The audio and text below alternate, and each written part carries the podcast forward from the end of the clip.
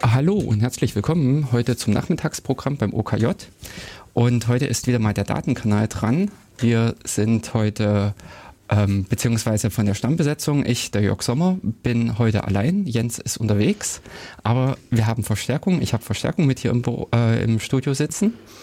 Und äh, dementsprechend äh, werden wir heute auch die Sendung zusammen bestreiten. Genau, ja, also mein Name ist Katharina Schmid. Äh, ich arbeite sonst immer mit dem Jens zusammen und äh, bin quasi so ein bisschen da reingekommen, weil ich äh, angefangen habe mit einem Praktikum bei ihm. Ah, ich komme mhm. eigentlich aus der Mathematik. Oh, oh, oh, oh ja, oh. genau. Ich schreibe gerade meine Masterarbeit in Mathematik, äh, auch über Tor. Kann ja gar nicht anders sein Echt? bei Jens als Mitbetreuer, ja. Ah, genau. Äh, da, dann steigen wir gleich mal da ein. Über was? Ähm, also das geht so ein bisschen, ähm, es soll ja auch einen mathematischen Aspekt mhm, natürlich klar. auch haben, ist mhm, ja ganz mhm, wichtig. Mhm. Deswegen geht es so ein bisschen ähm, um ich sag mal, äh, grob um die Verschlüsselung im mhm. Post-Quantum-Zeitalter, also eben Quantencomputer, wie mhm. verschlüsselt man da? Das war so ein bisschen der Ausgangspunkt. Ja. Und dann ähm, dadurch, dass Jens eben so sich total mit diesem Tor-Thema auskennt mhm, und da eben total genau. drin ist, war dann mhm. irgendwie klar, okay, machen wir es irgendwie, äh, hängen wir das so ein bisschen an Tor auf. Mhm. Haben wir uns so gedacht, so ähm, dann fange ich mal an, die Protokolle zu vergleichen. Also äh, eben das, das Original, das Tor Authentication Protocol, mhm. also dieses Tab, fangen wir da eben eben an und dann äh, über das Endtor und dann noch zu einem dritten Protokoll, also was jetzt eben so ein bisschen in der Mache ist, so Quantencomputer Handshake mhm. in die Richtung und dann äh, ist eben so ähm, auch so ein bisschen wissenschaftliches Arbeiten in die Richtung, welche Kriterien sind da überhaupt wichtig? Also was ist ein mhm, gutes genau. Protokoll, was ist ein schlechtes Protokoll? Ja. Auch so Theorie und Praxis und dann vergleiche ich das eben so ein bisschen und es geht so um den umfassenden Aspekt Tor, Quantencomputer, Kryptographie und der große Vergleich von diesen ah. drei Protokollen. So, wow. genau. Ich überlege gerade, ob man die Sendung kippen und vielleicht doch nochmal wechseln.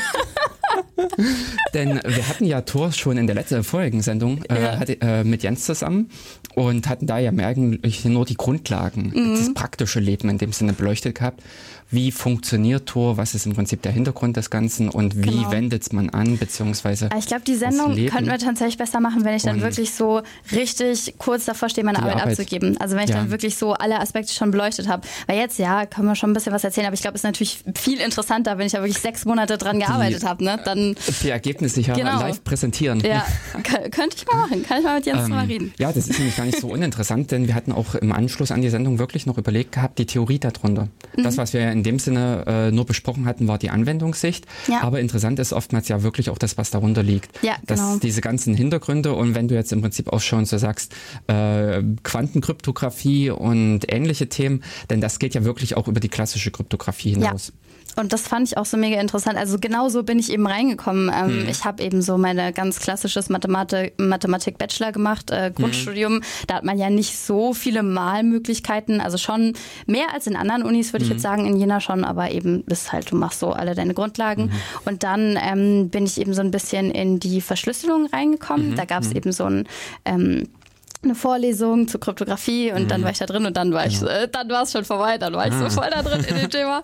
Und ähm, Jens hat dann irgendwann mal, der hat ja auch mal eine Vorlesung gehalten an der mhm. Uni Jena zu IT-Sicherheit. Mhm, genau. genau. Und so bin ich dann eben auf diese schöne Verbindung von Informatik und Mathematik gekommen, mhm. dass äh, dass er irgendwie sich äh, also ganz viel ähm, irgendwie Verbindungen hat und äh, ja. sich total überlappt. Und dann ähm, habe ich eben so, dann hat Jens natürlich auch von seinem Berufsalltag erzählt und so ein paar Anekdoten mhm. Und das, ja, genau. das klang irgendwie so cool und so spannend. Und dann dachte ich mir so, komm, jetzt kannst du dich einfach mal fragen. Das klingt so nach voll dem, was du später machen willst. Und dann habe ich ihn einfach mal gefragt, so, hey Jens, kann ich hm. eigentlich mal Praktikum bei dir machen?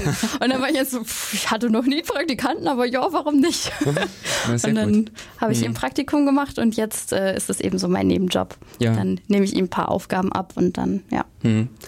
Denn rein historisch gesehen, das fiel mir jetzt nämlich genau in dem Zug, äh, Atemzug ein, die Informatik ist ja eigentlich nur eine Fortführung der Mathematik. In das haben jetzt bestimmt sehr viele Informatiker gar nicht gerne.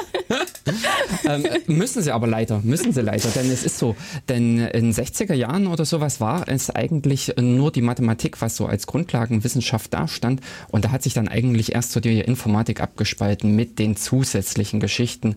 Ich sag mal, was den Mathematiker nicht so betrifft, die Hardware-Richtung, was so hm, ja. die Chips und diese ganzen Dinge, ähm, auch diverse Sachen, ich sag mal Richtung Numerik oder sowas, ist eigentlich erst mit der Informatik richtig richtig gekommen, weil da die praktischen Belange standen, mit bestimmten Vorgaben zu rechnen, sprich im Prinzip mit dem Zahlensystem und ähnlichen, die in, in einem Computer praktisch vorliegen und äh, hat dadurch natürlich eben auch wiederum die Mathematik bereichert. Mhm. Die Kryptographie, äh, sagen wir so als Beispiel, äh, ist ja klassisch gesehen auch schon lange im ja. Thema. Verschlüsselung oder sowas ist ja nichts Neues, aber ist natürlich erst wirklich mit dem Computer auch brauchbar geworden ich sag mal, diese klassischen äh, Geschichten, ich glaube, äh, bei Cäsar war das mit diesem Stab. Mit ja, die, genau, mit dem. Die Cäsar-Chiffre, ja. äh, das Wickeln um einen Stab und sowas. Naja, das ist ein bisschen praktisch anschaulich. aber es Als Cäsar-Chiffre kannst du auch so machen. Ich glaube, das Rumwickeln um den Stab heißt nochmal irgendwie anders. Also ah, das. Da bräuchte man jetzt Jens. Ja. Der ist äh, genau mit diesen Dingen dann fit. Aber äh, eben so ein Stab schleppt nicht jeder mit sich rum. Ja. Und äh, große Bücher und ähnliches, wie sie, glaube ich, auch noch mit äh, Enigma, also im äh, Zweiten Weltkrieg, äh, genutzt wurden, das ist äh, heutzutage nicht mehr praktikabel. Aber den USB-Stick mit einem ganz einfachen privaten Schlüssel oder sowas, den hat man heute dabei. Und von der Seite her ist halt äh, auch richtig erst mit dem Computer und dann erst die Kryptographie nutzbar geworden oder hat so richtig äh, naja, Verwendung gefunden. Ja, das stimmt. Ich ja. finde auch, ich finde es generell total spannend. Also ich hatte eben das große Glück, ähm, wir dürfen ähm, bei uns äh, eben an der Uni Jena dürfen wir oftmals, wenn es mathematisch genug ist, ähm, prakt, also halt ähm, theoretische Informatik dürfen wir uns anrechnen lassen als angewandte ah. Mathematik. Mhm. Und äh, das ist natürlich ziemlich cool, weil man dadurch, mhm. also ich hatte dann eben jetzt auch im Master noch Nebenfach Informatik und da kann mhm. man eben das schon ganz toll kombinieren. Und vor allem gerade so diese Geschichten mit Komplexitätstheorie, Algorithmik, das ist ja auch mhm. super interessant. Ja. Also eben diese Probleme, so kann man das überhaupt irgendwie, kann man dann Algorithmus für finden oder geht es eben gar mhm. nicht so, dass das irgendwie fast schon dann, äh, wenn man es weit genug treibt, ein bisschen philosophisch. Also es ist ja. sehr, sehr, sehr cool. Mhm. Denn äh, jetzt die Tage war erst irgendwie so diese Erkenntnis, also das Ereignis, sag ich jetzt mal, dass äh, von Google aus, äh, von dieser ganzen Forschung, was die betreiben mit ihren äh, neuronalen Netzen, mhm. hatten sie nämlich genau versucht, äh, Kryptographie nachzubilden hatten, also sie hatten ein System modelliert gehabt mit Alice und Bob, den zwei Personen oder den ja. zwei Einheiten, die sich äh, für, äh, geheim Nachrichten zukommen lassen wollen und hatten dazu in Eve, also in äh, Zuhörer, mhm. einfach nur äh, als drittes, äh, dritten Teilnehmer modelliert gehabt. Und es ist wohl auch so geworden, dass nach einer gewissen Zeit des Lernens halt ähm, die für meine Begriffe auch relativ gering war. Es war irgendwas nur so bei 10.000, 15.000 äh, okay. Lerniterationen. Hm, fand ich auch eigentlich für ein äh, neuronales Netzwerk hätte ich weitaus mehr erwartet, also mhm. eigentlich in den Millionen. Aber äh, schon da war es wohl so, dass äh, Bob und Alice ein ähm, System gefunden hatten, wie auch immer, ähm, was Eve nicht mehr abhören konnte. Wo beide sich äh, Nachrichten zuschicken konnten. Es ging da ganz konkret um 16 Bits einfach nur, also wirklich nur ein kleiner Wert, äh, zu, äh, übertragen werden mithilfe eines gemeinsamen Geheimnisses, was im Prinzip die Forscher den beiden anfangs mitgegeben haben, wovon aber Eve bei der Übertragung nur 50 Prozent der Bits korrekt erraten kann. Also das, was man also in dem Sinne im statistischen Sinne äh, bezeichnen würde als. Raten. Und äh, das hat eben dann auch wirklich geklappt. Das, das cool. hm, weiß ich jetzt, äh, also ich glaube, es ist nur eine Frage jetzt der Zeit dieses System an sich war, ist noch nicht analysiert, warum Ach das so. geklappt mhm. hat und auf welchen, äh, ich sag mal, System, äh, Ergebnissen das dann beruht. Ich habe es in dem Sinne auch gleich wieder mit diesem Go-Erfolg äh, in dem Sinne verglichen, denn auch damals bei dem Go-Spiel hat ja der ähm, von Google die Maschine auch eine Strategie gefunden, wovon die Go-Spieler alle gesagt haben, das ist was Neues. Und unter Umständen bringt nämlich auch jetzt genau die ähm, äh, neuronalen Netzwerke, also dieser solche Ansatz, auch eventuell für die Kryptographie wiederum interessante neue Wege, die man so als Mensch auf eingetretenen Pfaden ja. in dem Sinne nicht mitgenommen hat. Aber unterm Strich, wie du jetzt gesagt hast, von der Komplexitätstheorie steht natürlich immer wieder die Frage mit äh, da, in welcher Klasse liegt letztendlich das Problem, was dem Ganzen zugrunde liegt. Denn wir, äh, also wir bauen ja mehr oder weniger unsere ganzen äh, Kryptografien, äh, diese ganzen Algorithmen nur auf diesen zwei ja, genau. Klassen eigentlich auf, äh, beziehungsweise nee, auf der einen Klasse ja. und auf den zwei Problemen. genau. Aber da gibt es ja auch schon so ein bisschen irgendwie äh, Versuche, also gab es ja auch schon früher dann wieder in, in äh, andere Richtungen irgendwie ein mhm. bisschen da irgendwie was zu machen, aber es ist schon, ich weiß auch nicht, es ist, man, man denkt nicht mehr so kreativ, glaube mhm. ich, wenn man sich da einmal eingearbeitet hat. Dann bist du irgendwie so ein bisschen ver, ich weiß auch nicht, so eingeschränkt, dann hast du mhm. irgendwie so Scheuklappen links und und rechts auf. Wenn du da mhm. einmal irgendwie drin bist, dich eingearbeitet hast, dann kommst du nicht mehr darauf, da irgendwas total Neues, Abgefahrenes irgendwie mhm. drauf zu machen. Weswegen ich es auch immer total wichtig finde, dass man das irgendwie immer gut erklärt. Also da stoße ich ja jetzt öfter mhm. äh, auf, mhm. auf, auf, diesen Aspekt, weil ich ja jetzt auch ähm, so ein paar äh, Vorträge für Jens halte und eben so ein paar Fortbildungen mhm. halte.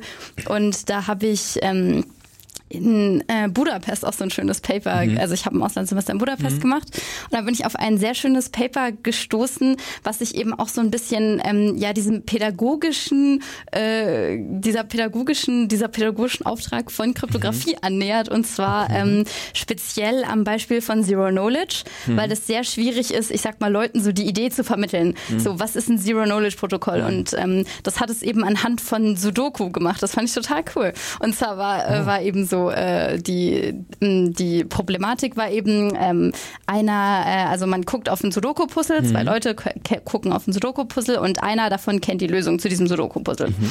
Und ähm, der andere möchte das Puzzle jetzt aber auch noch lösen und äh, will natürlich nicht die Lösung verraten, aber der möchte sich gerne überzeugen lassen, dass die Lösung wirklich gefunden wurde. Also ich nenne die mhm. Person jetzt einfach mal irgendwie der Einfachheit halber Alice und Bob. Also Alice ja, genau. hat das Sudoku-Puzzle äh, das Sudoku-Puzzle gelöst. Und Bob möchte sich jetzt gerne überzeugen lassen, dass Alice das wirklich gelöst hat und mhm. nicht nur ihm da irgendwie was vormacht. Und dann hat man da eben so verschiedene Wege aufgezeigt, wie tatsächlich Alice Bob davon überzeugen konnte, dass sie das Sudoku-Rätsel richtig und korrekt gelöst hat, mhm. ohne ihre Lösung zu verraten. Also ohne irgendwie dadurch, dass Bob irgend, äh, mhm. also Bob konnte dadurch nichts über die Lösung tatsächlich herausfinden, sondern hat eben nur das Stück Information gewonnen, dass Alice tatsächlich das Sudoku-Puzzle korrekt gelöst hat. Und es mhm. war eben so mit äh, so ein bisschen ähm, dieser Ansatz, dass man es eben so, äh, also dass man quasi so ähm, eine, eine zweite Schicht an Zahlen drüber legt und dann zerschneidet und wieder neu ah. zusammenpuzzelt. Also es ist ein bisschen, ich sag mal, die, die, die die Protokolle waren ein bisschen kompliziert, das äh, zu machen, aber es war relativ anschaulich, mhm. weil du hattest wirklich, ähm, das hat wirklich konkret dann vorgeschlagen, wirklich mit einer Schere und Papier das zur Hand zu nehmen und dann irgendwie so mhm. zu zerschneiden, wieder zusammenzusetzen mhm. und das ist, also es war pädagogisch ganz toll gemacht. Und eben genau, das war jetzt mein Gedanke, pädagogisch heißt das jetzt wirklich auch mit dem Hinblick auf äh, Schule oder Lehre? Ja, genau, also ah. es war eben wirklich also. so damit, dass man das eben Leuten dann wirklich so beibringt und mhm. dass man eben, also ich meine natürlich, die Hoffnung ist auch immer so, wenn man, ich sag das mal, an eine breitere Öffentlichkeit tragen kann, dieses Thema ist ja schon relativ speziell, ja, sage ich jetzt mal, dass es dann eben auch eine breitere Meinung gibt und irgendwie mehr kreativen Input, dass mhm. vielleicht tatsächlich irgendjemand noch auf ein paar, äh, ich weiß nicht, coole abgefahrene Ideen mhm. äh, stößt, was neu zu verschlüsseln mit einer ganz neuen Methode, die irgendwie coole Vorteile hat und so, weil ich meine, je mehr Meinungen, je mehr Experten und auch je mehr, ich sag mal, äh, irgendwie Leute, die vielleicht so ein bisschen Quereinsteiger ja, sind genau. oder die aus einem mhm. ganz anderen mhm. Bereich kommen, die können mhm. natürlich noch mal eine ganz anderen Schatz an Erfahrungen mit einbringen in die mhm. Aufgabe. Also ja, das sagen wir mal ganz krass, dieses Interdisziplinäre, mhm. wo unter Umständen dann der Biologe oder der ja. äh, Geologe dann das Interessante, was einfach bei ihm sich zeigt, wo er die Anwendung oder im Prinzip den, äh, den anderen Ansatz damit bringt. Aber die mhm. muss halt dann auch wirklich so motivieren. Also ich meine, das ist eben so das Aha. ganz große Problem, wenn du dann irgendwie so,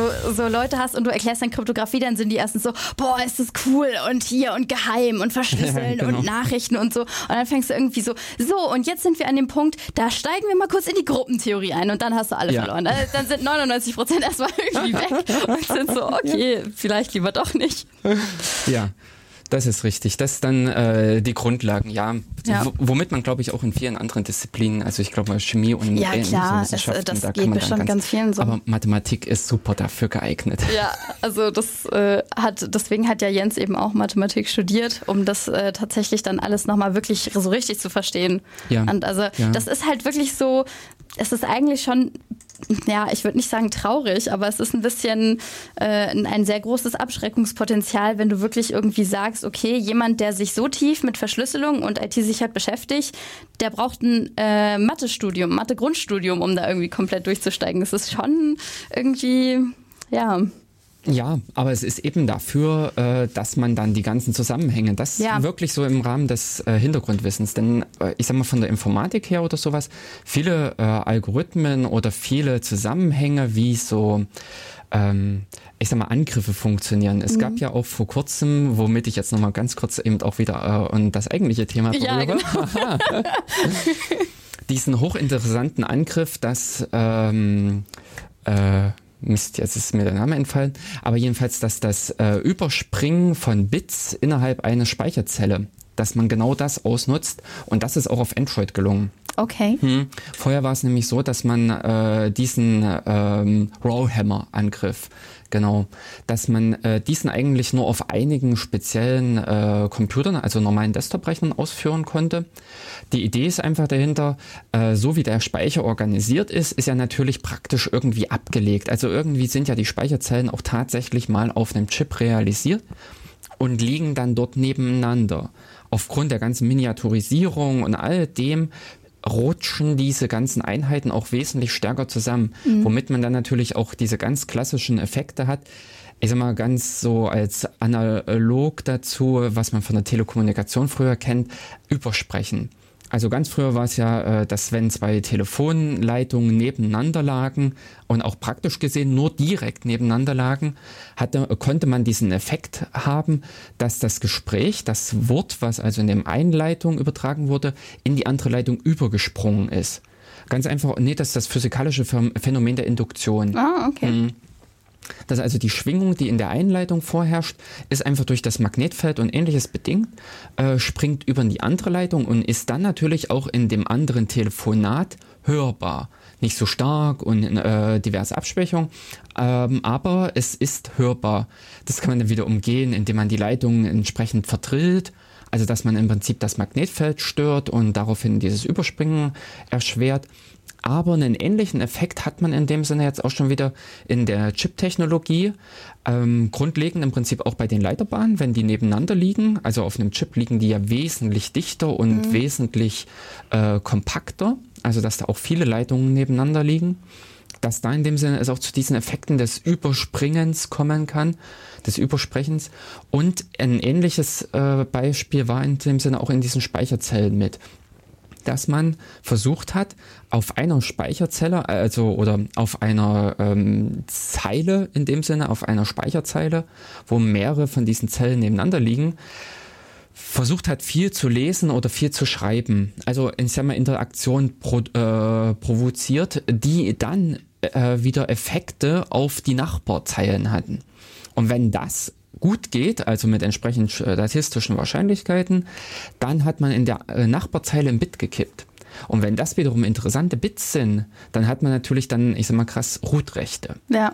Und das war nämlich genau dieser äh, Rowhammer-Angriff.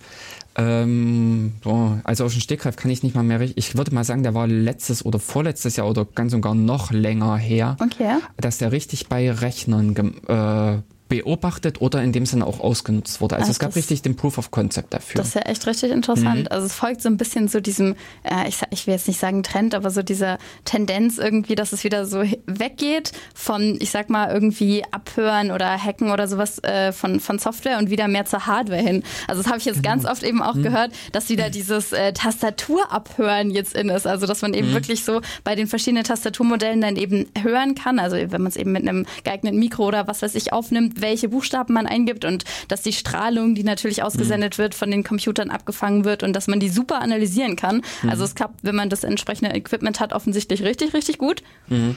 Und dass es da wieder eben mehr so hingeht, so was soll man sich die ganze Mühe machen und zu versuchen, irgendwie die Software zu kompromittieren und über die ganzen Virenscanner zu gehen und was weiß ich, wenn es irgendwie so einfach, also so viel Richtig, einfacher geht. Genau, wenn es einem in dem Sinne frei Haus geliefert ja, wird. Genau. Ja, und das ist äh, mit so einem Punkt, wo einfach auch dieses komplexe Bild, man kann in dem Sinne nicht sich fokussieren alleine nur auf die Software und sagt mhm. huh, das ist super und toll und sicher, sondern man muss im Prinzip diese ganzen Umstände dazu betrachten.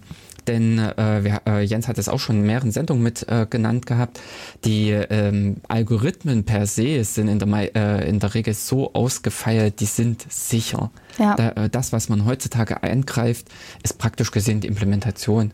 Da hat irgendwer irgendwas falsch gemacht, hat sich, ich sag mal, eine nette Optimierung ausgedacht und schwuppdiwupp sind dann äh, die Sicherheit reduziert oder ganz und gar hin. Ja.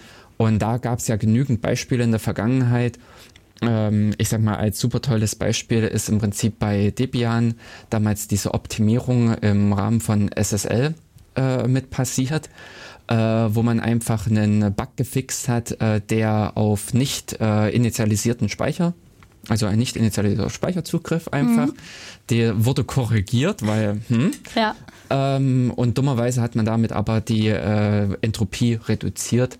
Sprich im Prinzip die Möglichkeiten der gebildeten Schlüssel ist zusammengebrochen oh. auf ein, ähm, also auf einen kleineren, auf eine ja. kleinere Menge.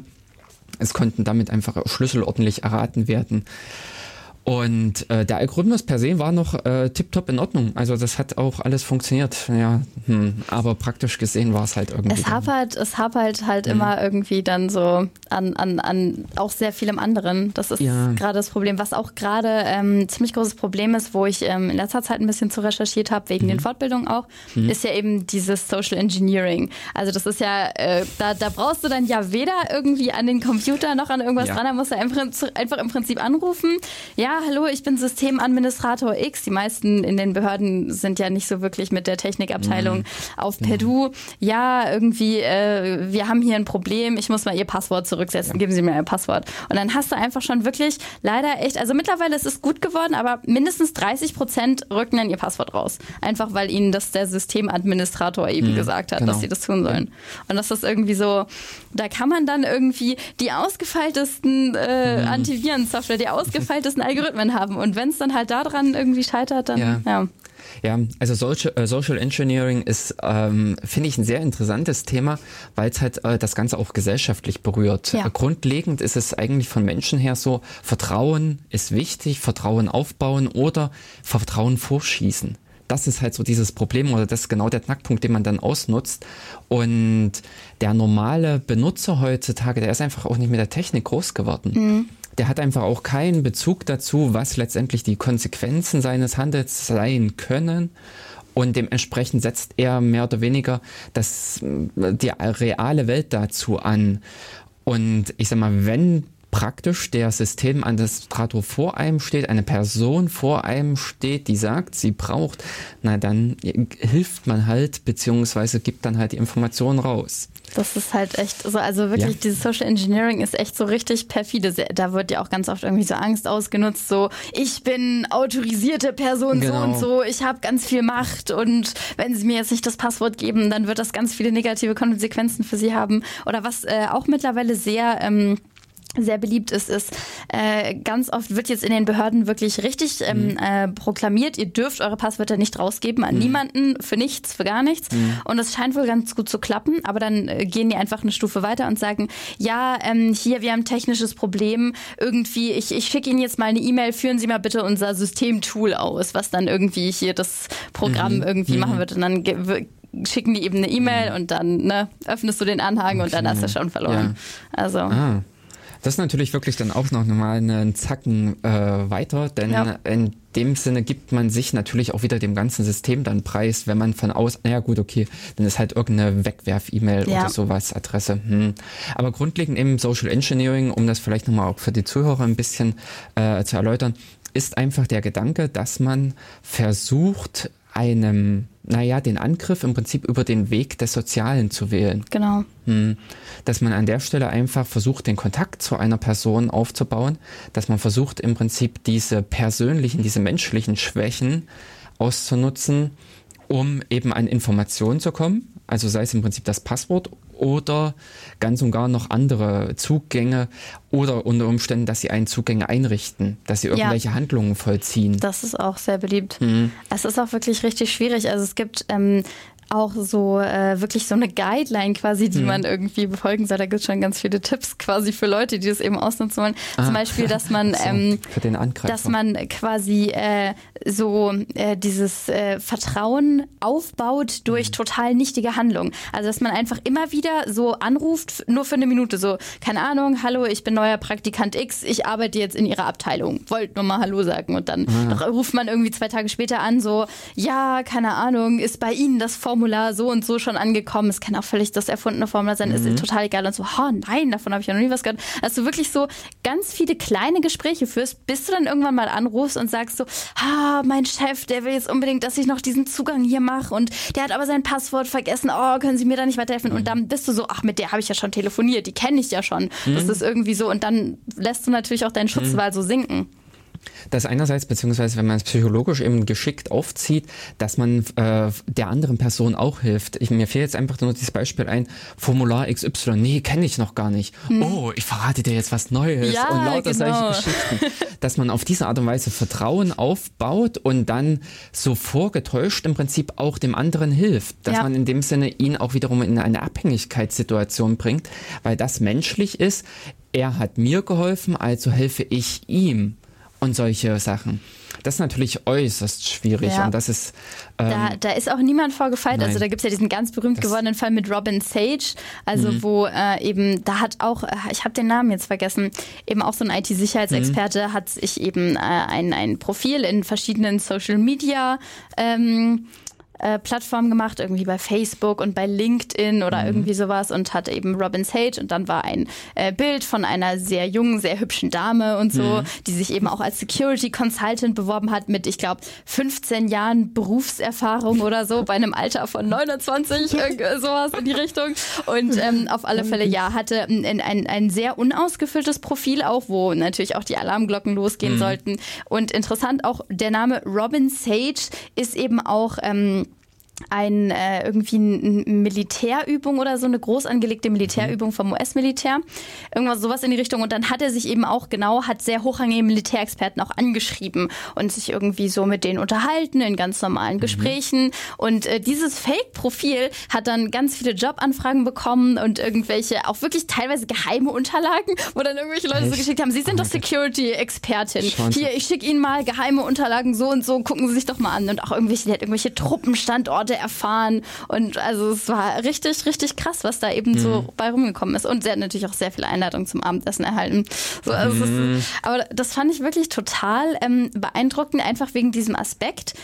Da es ging, ähm, also es waren eben wirklich sehr viele ich sag mal, Sachen, wo man eigentlich hätte stutzig werden müssen. Dass ja. da wirklich so ähm, jemand so jung ist, eine so hohe Anzahl an Berufserfahrungsjahren mhm. aufweisen kann, nicht so äh, ausgefülltes Profil, ist mhm. ja auch schon immer so ein bisschen, ja. ha, mhm. gerade wenn man neue Profile erstellt, haben die ja eben auch oft nicht so viele Freunde mhm. und sind noch nicht so mhm. lange da. Mhm. Und ja, und dass ähm, eben gerade solche hohen Offiziellen beim, bei einem Militär, die sollten ja eigentlich so eine Ausbildung durchlaufen haben, wo mhm. man Social Engineering erkennt. Und mhm. das hat mich echt sehr beeindruckt, dass da doch sehr viele eben ihre, ihren Schutzwahl auch äh, vielleicht auch, weil es eine sehr attraktive junge Dame war, eben haben sinken lassen. Mhm. Und äh, das, äh, ja, fand ich auch sehr beeindruckend. Und der hat dann das natürlich auch seine Ergebnisse öffentlich gemacht, dann dieser ähm, also der sich da eben dahinter. Der Forscher. Ich, ja, mhm. mir fällt echt, echt der Name nicht ein. Also, ja. Mhm. Mhm. Ähm, kann Jens eventuell dann ja. mit zur Sendung verlinken.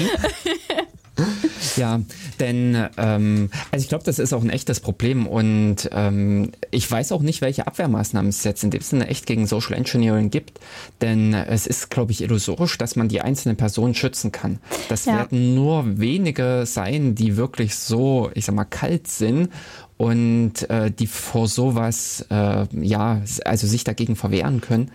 Ich glaube, das sind Schwierigkeiten im Rahmen einer Organisation, also eben Militär oder anderen Forschungseinrichtungen zum Beispiel, wo Ge äh, Geheimnisse gewahrt werden müssen, mhm. dass dann entsprechend auch die Geheimnisse äh, verteilt werden zum Beispiel. Ja. Das sind ja solche Möglichkeiten oder sowas, was man dann als Abwehrmaßnahme einfach mit aufbauen kann. Hm. Aber ich sag mal, äh, umgekehrt sind auch solche Geschichten wie bei Snowden und ähnlichen großen Datenabwanderungen, ja. die äh, lustigen äh, Dinge dann im Nachhinein.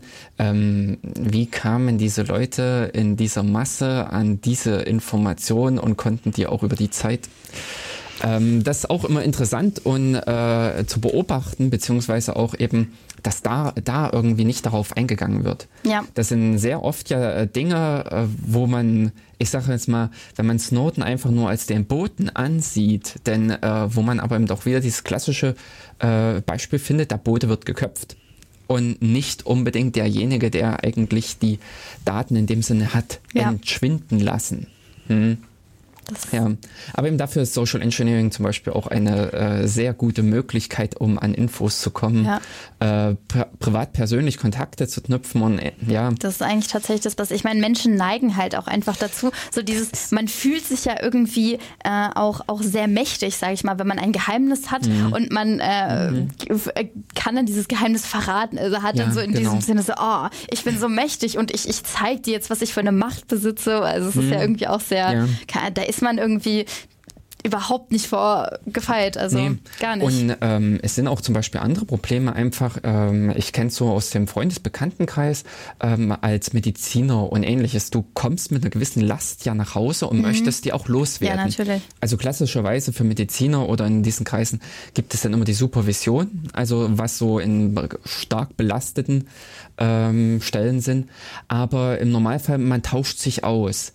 Und äh, wenn auch viele äh, sehr gut sind, muss ich äh, persönlich sagen, äh, keine Namen zu nennen. Mhm. Aber teilweise eben über die andere Anzeichen oder sowas kriegt man äh, eventuell auch raus, wer das ist. Ja. Also das ist in dem Sinne, wer das auf längere Zeit hin anlegt und dann, keine Ahnung, guten Kontakt mit den Therapeuten von Staatsgeheimrat, sonst wem oder sowas äh, knüpft, wird auch auf, die, auf diesem Wege natürlich an Informationen kommen kommen. Ja. Das ist im Prinzip auch so ein natürliches Bedürfnis, äh, reden zu wollen. Also irgendwie sich im Prinzip Probleme und ähnliches von der Seele reden zu können und unter Umständen entfleuchen also einem dann auch irgendwelche Geheimnisse, irgendwelche Das ist ja auch Dinge. ganz schwer irgendwie auch so einzuschätzen. Ja. Also das, äh, das ist ja wieder dieses so ein bisschen, man, man pseudonymisiert ja dann im Prinzip hm. als, als ja. Mensch und äh, da, ich glaube, da sind Menschen ganz schlecht abzuschätzen, so was, welche Informationen darf ich jetzt teilen und welche nicht, damit man die Person noch nicht identifizieren kann. Also es ist ja eben auch so, gerade wenn man das irgendwie dann äh, auf, auf, so eine, auf so eine Zeitebene trägt, müsste man ja theoretisch auch immer im Hinterkopf haben, was man welcher Person schon an Details verraten hat über irgendwen. Also nur weil man irgendwie, weil zwei Details quasi unabhängig voneinander ja. eigentlich nicht zu der Person verknüpfen könnten, wenn man das irgendwie dann über Zeit verzögert, dann doch der gleichen Person mhm. erzählt, dann mhm. kann man das vielleicht doch wieder zuordnen. Mhm. Ähm, diesbezüglich war, glaube ich, jetzt vorgestern, ähm, ja, am Dienstag im NDR muss wohl abends eine äh, Reportage gelaufen sein und die hatten auch aus verschiedenen Quellen einfach äh, pseudonymisierte bzw. anonymisierte Daten eingekauft gehabt und haben dann über die Korrelation der Datenmengen untereinander einfach mhm. auch herausbekommen, was das für äh, Personen waren. Stimmt, das war doch über dieses Web of Trust, oder? Das, äh, das, äh, da habe ich äh, was mitgekriegt, mhm. dass die eben ähm, also dieses, äh, ich weiß nicht, ob du diese Erweiterung kennst für Mozilla Firefox ist die, glaube ich, weiß nicht, ob ja, die genau, Chrome ist. Richtig. Genau. Und über dieses Genau. Und äh, das, mhm. die Idee ist ja quasi, dass äh, User verschiedene Seiten bewerten. Ja. Also ist die Seite sicher und wenn sie sicher ist, kommt so ein grünes Symbol und wenn mhm. sie nicht mhm. sicher ist, so ein rotes Symbol, dass du eben weißt, so, oh, auf der Seite sollte ich mich jetzt nicht rumtreiben, wenn ich mir keine Viren irgendwie mhm. fangen will. Also die Idee ist ja ziemlich gut, aber das Problem ist eben, die haben wohl auch Daten gesammelt über das Surfverhalten und alles von, von diesen Leuten mhm. und das anonymisiert angeblich, also sehr gut anonymisiert, aber angeblich eben halt äh, dann gespeichert und die Daten waren aber dann eben doch nicht anonymisiert und man konnte die einzelnen Nutzer und auch die Seiten, die sie besucht haben, dann eben wieder rauskriegen. Mm, also, soweit ich mich jetzt da erinnere, war, waren die schon anonymisiert. Es waren wirklich nur, dass die Adressen in dem Sinne verfügbar waren, dass man äh, welche Seiten besucht wurden. Mhm. Aber äh, wenn man im Prinzip dann die Seiten besucht hat, also den Artikel, den ich bei der Zeit gelesen hatte, das war äh, ein prominentes Beispiel. Da war im Prinzip mehr oder weniger ein Zugang, äh, den Link zum zu einer Dropbox. So. Ah, okay. Und solche, äh, Ja, solche klar. Blödsinnigkeiten, die da im Prinzip passiert sind. Mhm. Das ist natürlich im Prinzip auch eine Gefahr, derer man sich einfach überhaupt nicht bewusst ist bei so einem Programm. Ja. Das ist ähm, eine ähnliche Sache, äh, um, äh, gibt es ja auch bei OpenSSL, also nee, bei SSL Mhm. grundlegend, bei der Verschlüsselung. Denn äh, ich weiß, äh, bei der Sendung äh, dazu hatten wir es mit erläutert gehabt, es gibt diese, ähm, dass man Zertifikate auch widerrufen kann. Ja. So eine Widerrufsliste und die wird in der Regel gemanagt über einen Surfer. Sowas. Also dass dann auf irgendeinem Surfer diese ganzen Listen hinterlegt sind. Oder man fragt im Prinzip an, ob diese und jene äh, Zertifikat noch gültig ist. Sprich im Prinzip mit jedem Seitenbesuch, den man macht, wird man natürlich auch in dem Sinne äh, eine solche Abfrage starten und teilt dann natürlich kontinuierlich der Gegenseite mit, Ja. ähm, wo man alles lang macht und ähm, wenn man in dem Sinne das Ganze auch, ähm, ich sag mal, immer wieder mit derselben E- äh, IP-Adresse tut und mit dem entsprechenden zeitlichen Verlauf, dann teilt man auch pra äh, praktisch das Browserverhalten, äh, das Brau also Surfverhalten Ja. dem äh, so einer Instanz mit. Und obwohl das eigentlich auch mit eine wichtige Geschichte ist, denn diese äh, Widerrufslisten oder sowas sollen ja genau davor äh, schützen, dass äh, sollte mal ein Zertifikat ungewollterweise in der Öffentlichkeit herumgeistern oder beziehungsweise sollte im Nachgang sich herausstellen, dass etwas falsch ausgestellt wurde, kompromittiert wurde, ein Schlüssel oder ähnliches, dass man das dann äh, natürlich auch praktisch wirklich wieder unwirksam machen kann. Ja. Aber hat natürlich eben auch wiederum diese Konsequenzen, dass man auf diesem Wege andere Möglichkeiten öffnet, wie zum Beispiel eben hier, dass das äh, Surfverhalten einem Dritten äh, übergeben wird. Das ist ja leider ganz oft so. Ja, genau. Und unter Umständen, und das ist nämlich zum Beispiel auch was, was ich ziemlich äh, bedenklich immer finde bei diesen Erweiterungen, wer in einem äh, privaten Netz unterwegs ist, also sprich in einem Firmennetz, diese ganzen Rechnernamen werden nämlich auch kontinuierlich an die externen Stellen gesendet. Ja. Das ist das, was ich nämlich dann auch interessant finde, wenn man nämlich an so einer externen Stelle sitzt und äh, große Organisationen verwenden in der Regel die eigene Top-Level-Domain äh, oder äh, Sect-Level-Domain äh, für ihre äh, interne Infrastruktur. Und in dem Falle kriege ich dann über die Zeit hin eigentlich kontinuierlich raus, äh, wie die ganzen Rechnernamen verteilt sind, welche Unterorganisationen die gebildet haben und so weiter. Also wenn dann, äh, wenn man dann unter Umständen halt auch noch analysiert, woher die Zugriffe kommen, sieht man, ob da ein Proxy mit dahinter steckt, was für Geräte kommen. In der Regel wird im Prinzip ja auch noch dieser User Agent mitgeschickt beim Browser, dass ich dann sehe, äh, welche Browser sind das? Ist da noch ein IE6 unterwegs und solche Geschichten? Ähm, lauter solche Sachen. Und das ist einfach schon nur im Prinzip als passiver Teilnehmer an so, so einer Geschichte, also im Prinzip jemand, der nur zuhört, der einfach nur die Informationen beobachtet, die da entlang fließen kann man da auch schon wieder so eine ganze Organisation aushorchen. Und das ist zum Beispiel auch so eine Geschichte, die wird, glaube ich, zu äh, Großteil unterschätzt. Ja.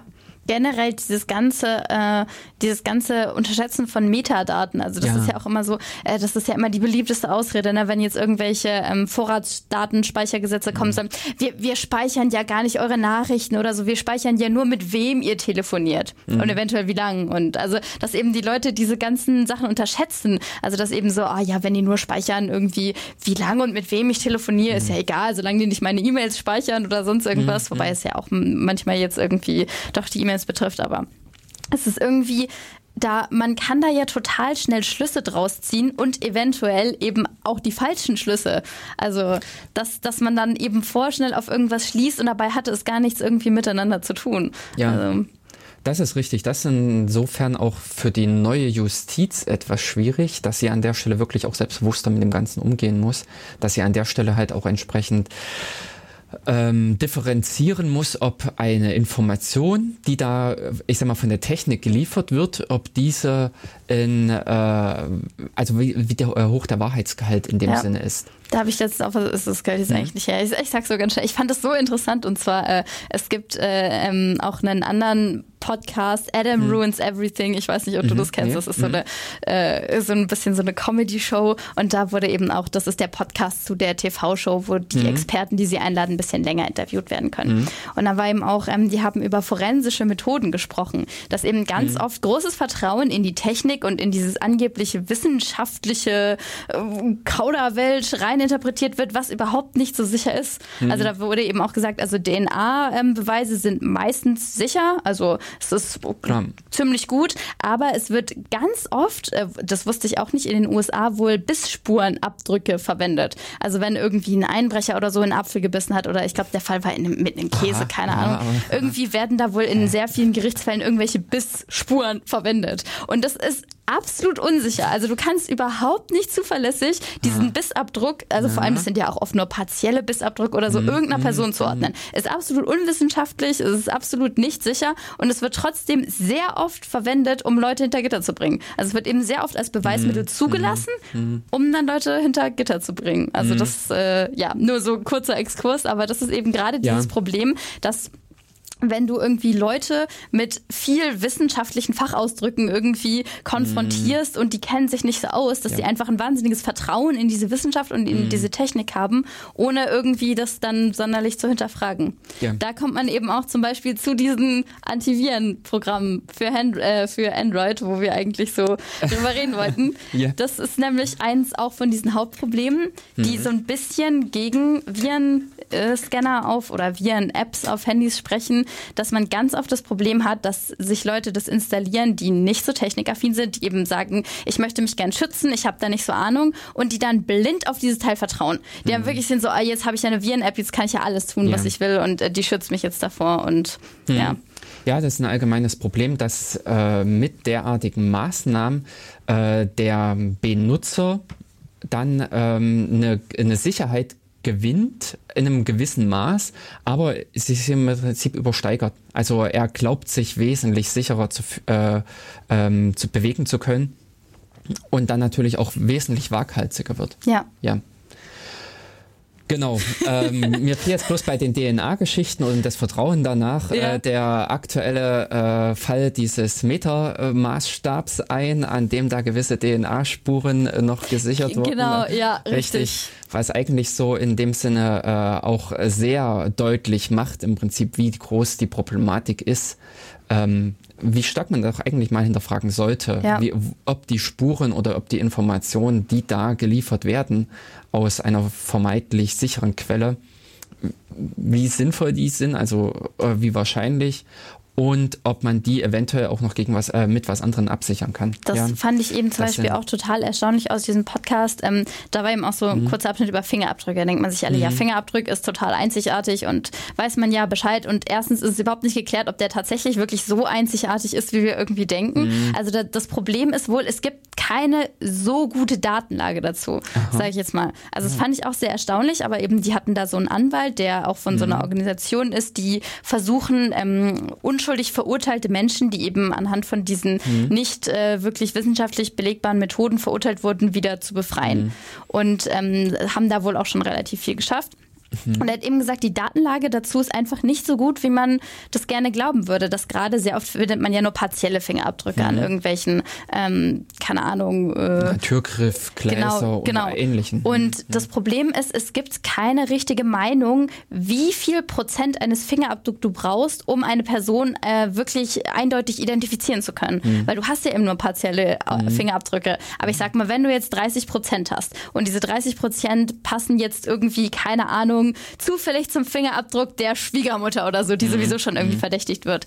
Wie hoch ist die Wahrscheinlichkeit, dass sie den Fingerabdruck tatsächlich hinterlassen hat? Also ist sie tatsächlich mhm. relativ hoch? Also sind 30 Prozent schon irgendwie gut? Kann man da schon irgendwie sagen, das ist deren Fingerabdruck zu, ich weiß nicht, 95 Prozent? Oder kann man nur sagen, das ist deren Fingerabdruck zu, keine Ahnung, 2 Prozent oder so? Also mhm. es ist halt irgendwie, die Datenlage ist da irgendwie so ein bisschen schlecht.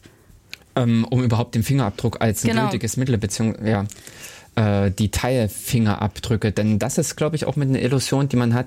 Äh, der, das Wort, wenn man im Prinzip von Spuren redet, dann redet man im Prinzip von dem Fingerabdruck. Ja. Man suggeriert eigentlich immer wieder, dass es ein vollständiger ist. Mhm, das aber, aber meistens nicht.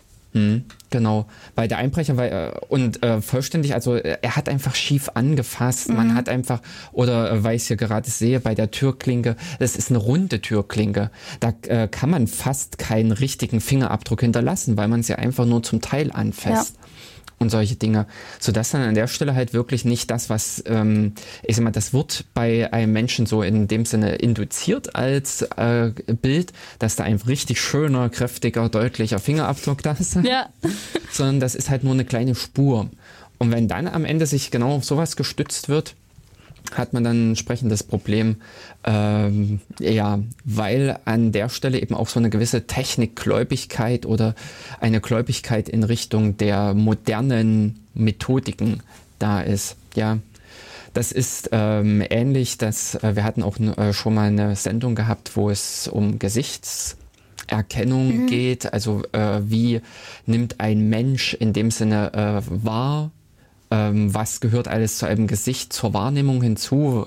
Und diese ganzen Fragestellungen hatten äh, wir auch mal eine Sendung gehabt.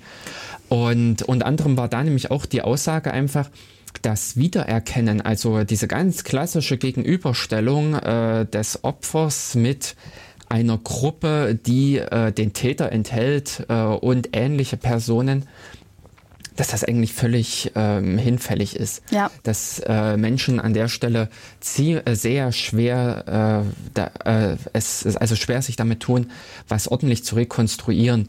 Oder wenn sie nach einem Vorfall gefragt werden, auch als ganz normaler Zeuge, nicht nur als Opfer, sondern eben auch als Zeuge, wie war das? Hatte der, war groß, klein, äh, blonde, dunkle Haare und lauter solche auch teilweise im faktischen ja. Fragen äh, können Leute nicht richtig rekonstruieren. Und dass daher eine ähm, Aussage oftmals eines Zeugen und so äh, oder ja, also einer Person halt nicht ganz so schwer eigentlich gewichtet werden sollte. Das ist das, wo teilweise eben wirklich eher die handfesten Indizien oder die ähm, Tatbestände eher noch mit ähm, herangezogen werden sollten, aber natürlich eben in Summe ein Gesamtbild sich ergeben sollte. Hm. Ich glaube ja auch, dass ganz viele Leute das total überschätzen, wie gut unser Gedächtnis eigentlich ist. Ja. Also ich habe da mal eine sehr beeindruckende, also für mich sehr beeindruckende mhm. Studie gelesen. Ähm, das war ähm, da wurden irgendwie, ich glaube, also es war keine große Teilnehmerzahl, das sage ich nochmal mit dazu, aber ich fand das sehr beeindruckend, weil es um ein sehr großes Ereignis ging. Mhm. Also es wurden eben, ich glaube, 20, 30 Frauen oder so, ähm, die zum Zeitpunkt ihrer Geburt äh, Single waren, mhm. befragt auf verschiedene Art und Weisen. Also die wurden eben so, die wurden mhm. mit den Forschern irgendwie so eben befragt zu verschiedenen Aspekten der Geburt und keine Ahnung. Und ein Jahr später wurden sie eben nochmal befragt. Und zwar wurde ihnen ein Jahr später die Frage gestellt, ob sie eben zum Zeitpunkt der Geburt, ob sie da einen Partner hatten, ob sie irgendwie zusammen waren oder so. Und es gab wirklich Teilnehmer dieser Studie, die haben Stein und Bein geschworen. Sie waren verheiratet zu der Zeit? Sie hatten einen Freund, ganz sicher und so. Also das fand ich so total beeindruckend, dass du dich wirklich an wirklich, ich sag mal, große Ereignisse, wo ja, man sich richtig, irgendwie so denken ja. würde, ich weiß doch, ob ich beim Zeitpunkt meiner Geburt richtig. irgendwie einen Partner hatte oder nicht. nicht. Das, das ist irgendwie, das wird dann insgesamt so verschleiert. Ich meine, Menschen sind ja auch mhm. total toll in Sachen sich einzureden. Ne? Ja. Wenn man dann irgendwie, ich sag mal, der, der Großmutter oder der Mutter erzählt, ja, ja, der, der Vater, der war anwesend. Und, äh, und dann äh, beginnt man es plötzlich selber zu glauben. Aber das Gedächtnis ist so so total anfällig für Suggestionen und mhm. für Veränderungen im Nachhinein, auch von sich selber. Das ist ja. absolut mhm. Wahnsinn. Ja, wo man sich selbst überschätzt oder wo ja. man im Prinzip äh, Situationen ganz anders in Erinnerung hat. Ähm, ich, das funktioniert meist auch schon kurzzeitig. Das heißt im Prinzip, wenn man irgendwo jemanden trifft, ich sag mal äh, in der Bar oder sowas, äh, der Kellner und sich hinterher einfach nur fragt, hatte der eine Brille auf oder nicht? Ja. Und ähm, das ist äh, wirklich, wirklich ziemlich schwierig, muss ich jedenfalls aus meiner persönlichen Position sagen. Ähm, äh, das irgendwie zu rekonstruieren, also äh, diese Frage zu beantworten. Ja. Und da merkt man auch, dass man teilweise Situationen nur, ich sag mal, bruchstückhaft wahrnimmt oder mitnimmt. Hm? Das ist natürlich eben dann, wenn man wirklich diese Information benötigt, ist es dann wiederum schwierig oder gefährlich. Ja, ich hoffe auch echt, ja. ich werde da nie als Zeuge oder so. Ich, ich mache das manchmal, also ich erlebe mich manchmal so in Situationen, mhm. dass ich mir irgendwie so denke, so, oh, keine Ahnung, wenn, wenn der vor dir jetzt irgendeine Straftat begehen würde, genau. wie würdest du den dann beschreiben und so? Und dann bin ich irgendwie so, dann, da, dann gucke ich ihn mir das erste Mal so genau an. Ja. Aber wenn ich mir jetzt so denke, irgendjemand in meiner Umgebung würde spontan ein Verbrechen irgendwie, mhm. keine Ahnung, begehen und ich müsste den danach beschreiben. Ich wär, also ich hoffe echt, ich werde da nicht als Zeuge rangezogen. Ich glaube, das ist, ich wäre da total furchtbar schlecht drin. Hm. Also ja. das ist, ich könnte dann irgendwie sagen, ob's, äh, ich glaube, es war ein Mann oder eine Frau und dann wäre ich raus. also. Richtig. Ja, das sind natürlich genau diese Schwierigkeiten, die dann mhm. wirklich, wenn das Menschliche hinzukommt. Ja, und an der Stelle könnte eigentlich eben die Technik eingreifen ja, und uns genau. die Sicherheit liefern. Aber eben zum Teil ist es ja eben doch wirklich dann wiederum, was die Technik uns liefert, äh, eine trügerische Sicherheit. Ja. Weil man sich natürlich an der Stelle auch wiederum auf viele Dinge verlassen muss. Denn in einem gewissen Rahmen, so von der Komplexität her oder sowas, kann man es überhaupt nicht erfassen. Das ist, sind eben Spezialisten.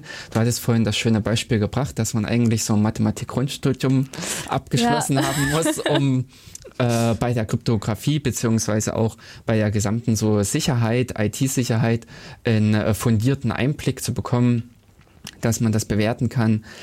Ähm, und dementsprechend, das hat nicht irgendwie jeder, äh, nicht mal jeder Hundertste.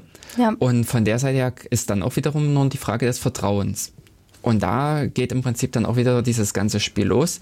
Inwieweit äh, wird ein Vertrauen transportiert, was berechtigt ist oder eben auch nicht. Sprich im Prinzip dann äh, die Möglichkeiten Angriffen und ähnliches.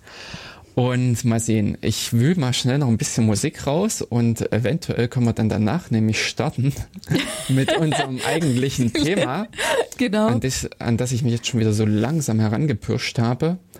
Und ähm, in dass wir, ach nein, ich verrate es erst nach dem Lied. Genau, wir machen jetzt erstmal noch ein bisschen Musik und zwar habe ich jetzt bei uns hier nochmal in der ähm, Musikkiste gefunden ähm, genau, doch es müsste, Theo, naja, ich weiß jetzt nicht genau, doch es müsste von äh, Any Sky, der Band, äh, der Titel Max sein. Und zwar haben wir das auch wieder gefischt von jamento.org.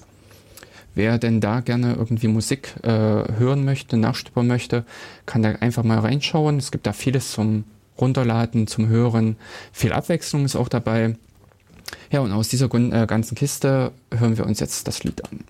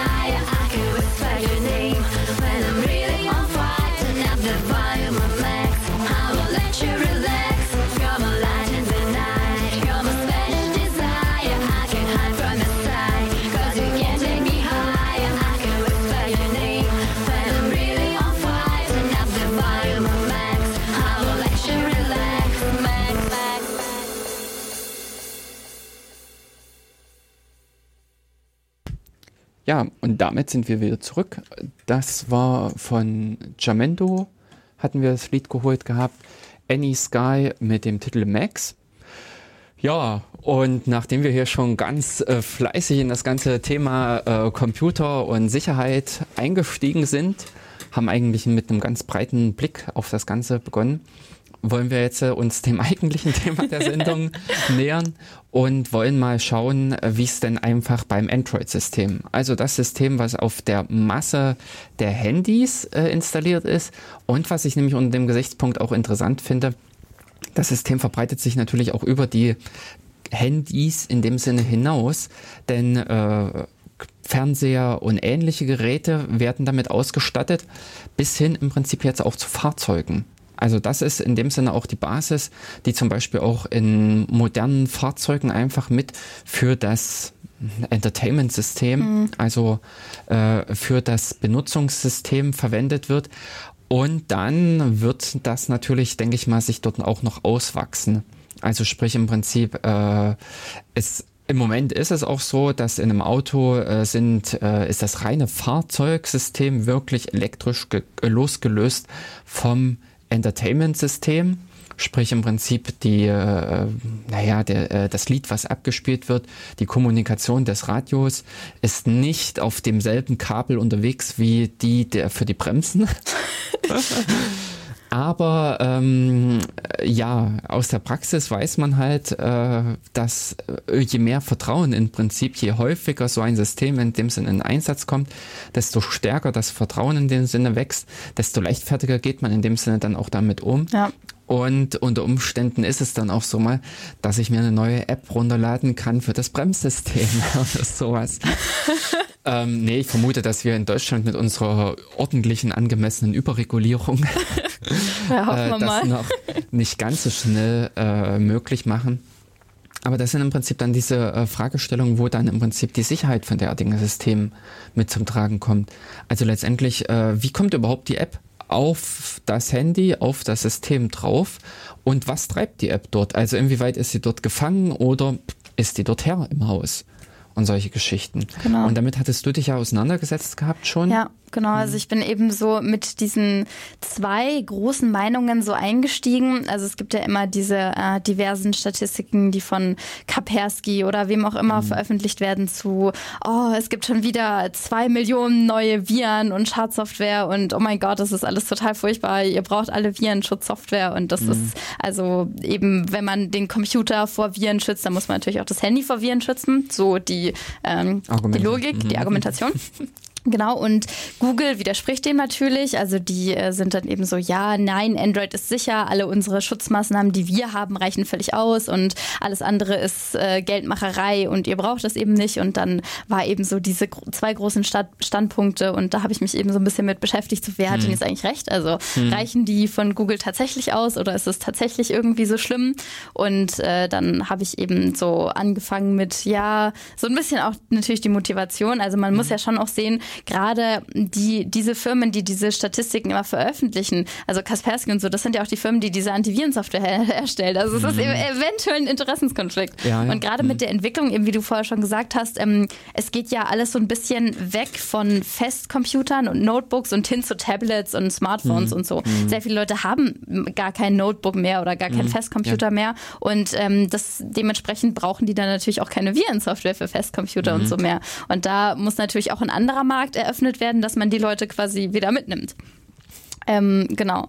Und dann habe ich eben so angefangen, ja, was ist denn eigentlich, was bietet Google denn eigentlich wirklich? Hm. Und da fängt man dann natürlich eben an auf äh, Systemebene, also auf Betriebssystemebene mit Android. Und äh, das ist ja eine Linux- Distribution, mhm, ich weiß genau. ja, ja doch, nee, das kann man so sagen. Ja. Und ähm, da ist ja eben dieses sogenannte Sandboxing, was schon mal für mhm. Sicherheit äh, eben sorgen soll. Mhm. Also dass quasi jede App so in einem separaten Prozess ausgeführt wird und mhm. dass die eigentlich, also man sagt eben ja wie in so einem Sandkasten so isoliert sind mhm, von genau. den anderen Apps. Also dass die sich eben gegenseitig nicht irgendwie stören können, keine Daten austauschen können und dass sie eben so jeder isoliert in seiner Sandbox und kann nicht auf die andere zugreifen. Aber ich wollte noch mal kurz zurückspringen. Hattest mhm. du mal dir eine dieser Statistiken oder die äh, Datengrundlagen von? Äh ich habe die mir mal angeguckt. Das ah, ist äh, okay. also das ist ein ganz großes Problem weil teilweise, also ich meine, zuerst klingt das ja ganz schrecklich. Es gibt ja. irgendwie zwei Millionen, ich weiß auch nicht mehr, was die Zahl war, irgend sowas um den Dreh, neue ähm, Viren und so. Und ähm, die Zahlen sind tatsächlich nicht irgendwie gelogen oder geschönt. Mhm. Also es mhm. gibt irgendwie, was weiß ich, zwei Millionen neue Schadsoftwaren oder was auch immer. Mhm. Das Ding ist, die findet man eigentlich fast ausschließlich in so ähm, Drittanbieter-Shops. Also nicht in Google ah. Play, nicht in Amazon ähm, mhm. App-Shop, sondern in so Drittanbieter-Shops und so. Mhm. Also da, fast ausschließlich findet man die da und eben es, das äh, hat eben auch, glaube ich, der Google-Chef öfter nochmal betont und ich finde, da hat er auch recht. Die alleine Anzahl an Viren, äh, verschiedenen Viren sagt überhaupt nichts über die Bedrohung aus. Ja. Also nur weil es irgendwie zwei Millionen neue Angriffsszenarien gibt, heißt es nicht, dass irgendeins davon dann tatsächlich irgendwie mal, also äh, einerseits das, beziehungsweise es wird auch schon das gekippte Bit oder sowas schon wieder ja, einen neuen Virus genau. darstellen genau. und äh, eine also Zahl höher in der Statistik. Genau. Ja. Hm. Es ist einfach, es gibt quasi dann einfach so viele Apps, die neu entwickelt hm, wurden, die genau. potenziell, also es geht ja auch immer nur um das potenzielle Schadrisiko. Das heißt ja nicht, dass sie tatsächlich mal irgendwem geschadet haben. Das heißt halt nur, dass hm. sie darauf programmiert sind. Leute ja. zu schaden ja. oder irgendwie. Mhm. Es, das, das Problem ist oft, also nicht immer, aber sehr oft werden da eben auch so ähm, ja, ich sag mal, schon ein bisschen betrügerische Apps reingemacht, aber vielleicht gar nicht mal schädliche Apps mhm. werden dazu gezählt. Also ähm, eventuell solche Apps, die irgendwie, es gab eben den Fall von einer App, die in den Google Play Store durchgerutscht ist, die mhm. äh, war ein Virenscanner und hat vier Dollar gekostet und mhm. dann konntest du sie halt auf dein Handy ziehen und die hat aber genau überhaupt nichts gemacht. Mhm. Also du hast halt dann eben in dem ah. Fall die vier Dollar umsonst ausgegeben mhm. und das ist natürlich eine betrügerische App, mhm. aber die hat keinen Schaden angerichtet. Ja. Also du hast sie halt, deine vier Dollar waren weg, aber dann hat die App überhaupt nichts getan. Hm. Und äh, solche Apps werden eben da ganz oft auch mitgezählt, wo man jetzt eben sagen würde, okay, das Schadensrisiko ist vielleicht nicht ganz so hoch. Hm. Natürlich ist unerfreulich, äh, dein, dein Geld ist weg, ja. aber ähm, ja. Praktisch haben und, wir das in, im Supermarkt mehrfach mit irgendwelchen genau. hohlen Produkten, genau. die einem viele Dinge versprechen, aber ähm, genau, und solche Apps werden dann da eben halt natürlich auch oft irgendwie mit reingezählt hm. und das ist dann auch, das lässt die Zahl natürlich äh, auch schlagartig ansteigen. Mhm. Aber man muss solche Statistiken natürlich auch immer so ein bisschen mit Vorsicht einfach irgendwie genießen. Ja, genau, beziehungsweise sollte man da, glaube ich, auch von vornherein das als Werbemaßnahme ja, natürlich. für den entsprechenden Publikator sehen. Ja, mhm. Genau. Ja, genau. Also es äh, insofern ja, dieses Thema äh, Virensoftware, Antivirensoftware in dem Sinne, ähm, an, mir fiel nämlich jetzt auch eben so dieser äh, Vergleich ein. Es gab vor einigen Jahren ja auch schon diese Antivirensoftware für Linux. Mhm. Also im Prinzip den klassischen, für das klassische Linux-System auf einem Desktop, was sich aber einfach ja auch nicht so richtig durchgesetzt hat. Also ich, ich persönlich habe keinen, beziehungsweise wüsste auch keinen Rechner, wo ein richtiges Antivirenprogramm mitläuft auf einem Linux-System. Aber doch, ich kenne welche. Da läuft nämlich das Antivirenprogramm mit, um die E-Mails und ähnliches für die Windows-Rechner zu scannen. dass man in der Regel halt äh, ein Linux-System im Netz stehen hat, wo der Datenverkehr durchläuft mhm. Und was dann versucht, äh, die Analyse zu machen, um äh, die dahinterliegenden äh, Windows-Systeme zu ja. schützen. Na, bei, bei mhm. Linux, also Festcomputern ist ja so ein bisschen der umgekehrte Fall. Also da, es gibt ja immer so dieses, dieses Argument, dass es eben einfach viel weniger Viren für Linux gibt, weil es einfach viel weniger Leute benutzen. Und ja. bei äh, Android ist es das ja quasi andersrum. Also da ist ja der Anteil, den Windows an, ich sag mhm. mal, Handy-Software äh, hat, ziemlich gering. Ja, da ist ja eben Android so mhm. das große und das, dementsprechend gibt es natürlich auch viel mehr Viren für Android. Ja. Hm. Das ist natürlich im Prinzip jetzt genau der äh, Fall mit dem ähm, ja, mit Android ist im Prinzip, dass Linux aus der Nischenecke herausgetreten ist, in dem Sinne in das, äh, ins große Lamp äh, Rampenlicht getreten. äh, wo entsprechend auch wesentlich stärker das Potenzial einfach gewachsen ist, ähm, Erfolge zu erzielen. Das heißt im Prinzip für die Angreifer ist es wirklich auch interessant geworden, mit, ich sag mal, kleinerem Einsatz dann auch entsprechende äh, Ergebnisse zu erzielen, entsprechende Gewinne abzuschöpfen. Und damit ist natürlich im Prinzip über das Android das äh, Linux in dem Sinne präsenter geworden. Aber ähm, von der Historie her gesehen sehe ich das Linux immer noch so als ein, auch ein Anhänger als besser gewappnet einfach. Denn diese Möglichkeiten, so wie du sie gerade beschrieben hattest mit diesem Sandboxing, sprich äh, man kann wirklich die Prozesse grundlegend erstmal gegeneinander abkapseln. Mhm. Dafür bringt das Linux-System schon die entsprechenden Mittel mit. Ja wenn wir jetzt mal, also im äh, modernen Windows definitiv ist es auch, also das ist mittlerweile eingezogen. Aber wenn wir uns einfach mal die Historie angucken, wenn wir mal die Zeit zehn Jahre zurückdrehen oder 15 Jahre zurückdrehen, dann waren wir in solchen Regionen unterwegs bei Windows ME und solchen Geschichten noch. Ähm, also da, wo noch nicht dieser NT äh, von Windows NT der Einschlag äh, reinkam. Und in diesen Regionen äh, waren alle gleichberechtigt. Das war Friede, Freude, Eierkuchen, so eine 70er Jahre Hippie-Wiese, äh, wo jeder mit jedem gut klarkam. Und äh, aus diesen Zeiten resultierend waren natürlich auch die Benutzer sozialisiert dass sie im Prinzip leichtfertig mit dem System umgegangen sind und natürlich auch die Angriffe leichter waren. Das ist das, wo Linux einfach auch schon in damaligen Zeiten besser aufgestellt war und auch damals schon diese grundlegenden Mechanismen hatte, gegeneinander Abschottung zu schaffen, ja. weil es schon immer auch als Multi-Benutzer-System ausgelegt war, dass mehrere Leute unterwegs waren. Genau. Genau. Und ähm, ich finde nämlich auch ein anderes äh, interessant. Ähm, unter Linux, wie du es ja vorhin auch genannt hattest, einfach als eine Linux-Distribution. Denn praktisch ist es auch, wenn man so die Vergleiche zieht zu einem klassischen, ähm, ich sag mal, äh, Fedora oder zu einem Debian und ähnliches, man hat diesen zentralen Verteiler, mhm. also im Prinzip derjenige, der die Distribution organisiert, hier in dem Falle eben Google. Und äh, die betreiben dann auch den Verteiler, also sprich im Prinzip den Play Store oder was im Prinzip das Repository bei den diversen Linux-Distributionen ist, haben dazu den Package, äh, Packet Manager, äh, über den man im Prinzip die Pak äh, Pakete, die Software sich holen kann und betreiben hier, wie du es äh, vorhin kurz erläutert hattest oder schon angerissen hattest, äh, eine gewisse Sicherheit. Denn äh, Google schaut sich ja auch die Apps an, bevor es sie offiziell aufnimmt, bevor sie im Prinzip den Adelsschlag bekommen, im äh, Play Store vertreten. Genau, sind. also da gibt äh, es ähm, den sogenannten Google Bouncer. Der ist quasi dafür da, ähm, wenn irgendwelche Leute Apps entwickeln und die eben in dem Google Play Store hochladen wollen, mhm. dann prüft Google das zunächst. Also die prüfen eben die App, ob die sicher ist, ob die irgendwie geheime Hinterfunktionen hat. Ähm, es ist nicht so viel bekannt, wie dieser Google Bouncer mhm. genau funktioniert, mhm. aber es gab eben mal 2012 so ein Paper, wo ähm, Forscher selber eine App hochgeladen haben und so ein bisschen, äh, die tatsächlich ein bisschen äh, böse manipuliert haben, um eben Sachen rauszufinden, mhm. wie Google Bouncer so funktioniert. Und dabei haben die eben rausgefunden, dass ähm, Google Bouncer die Apps tatsächlich nur fünf Minuten scannt. Also äh, Google Bouncer guckt sich nur fünf Minuten die Funktion von den verschiedenen Apps an und ähm, beurteilt eben danach, ob die gut oder mhm. schlecht sind.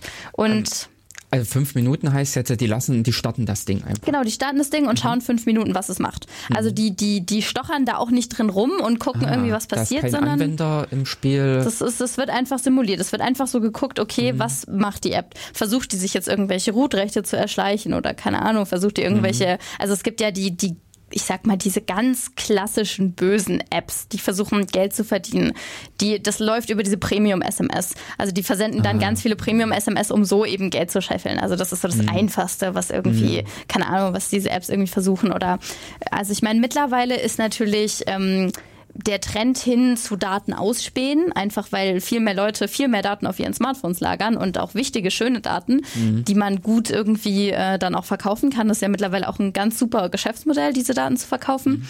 Da geht's jetzt so hin, aber ich sag mal so, am Anfang war es eben hauptsächlich dieses Premium-SMS-Verschickmodell.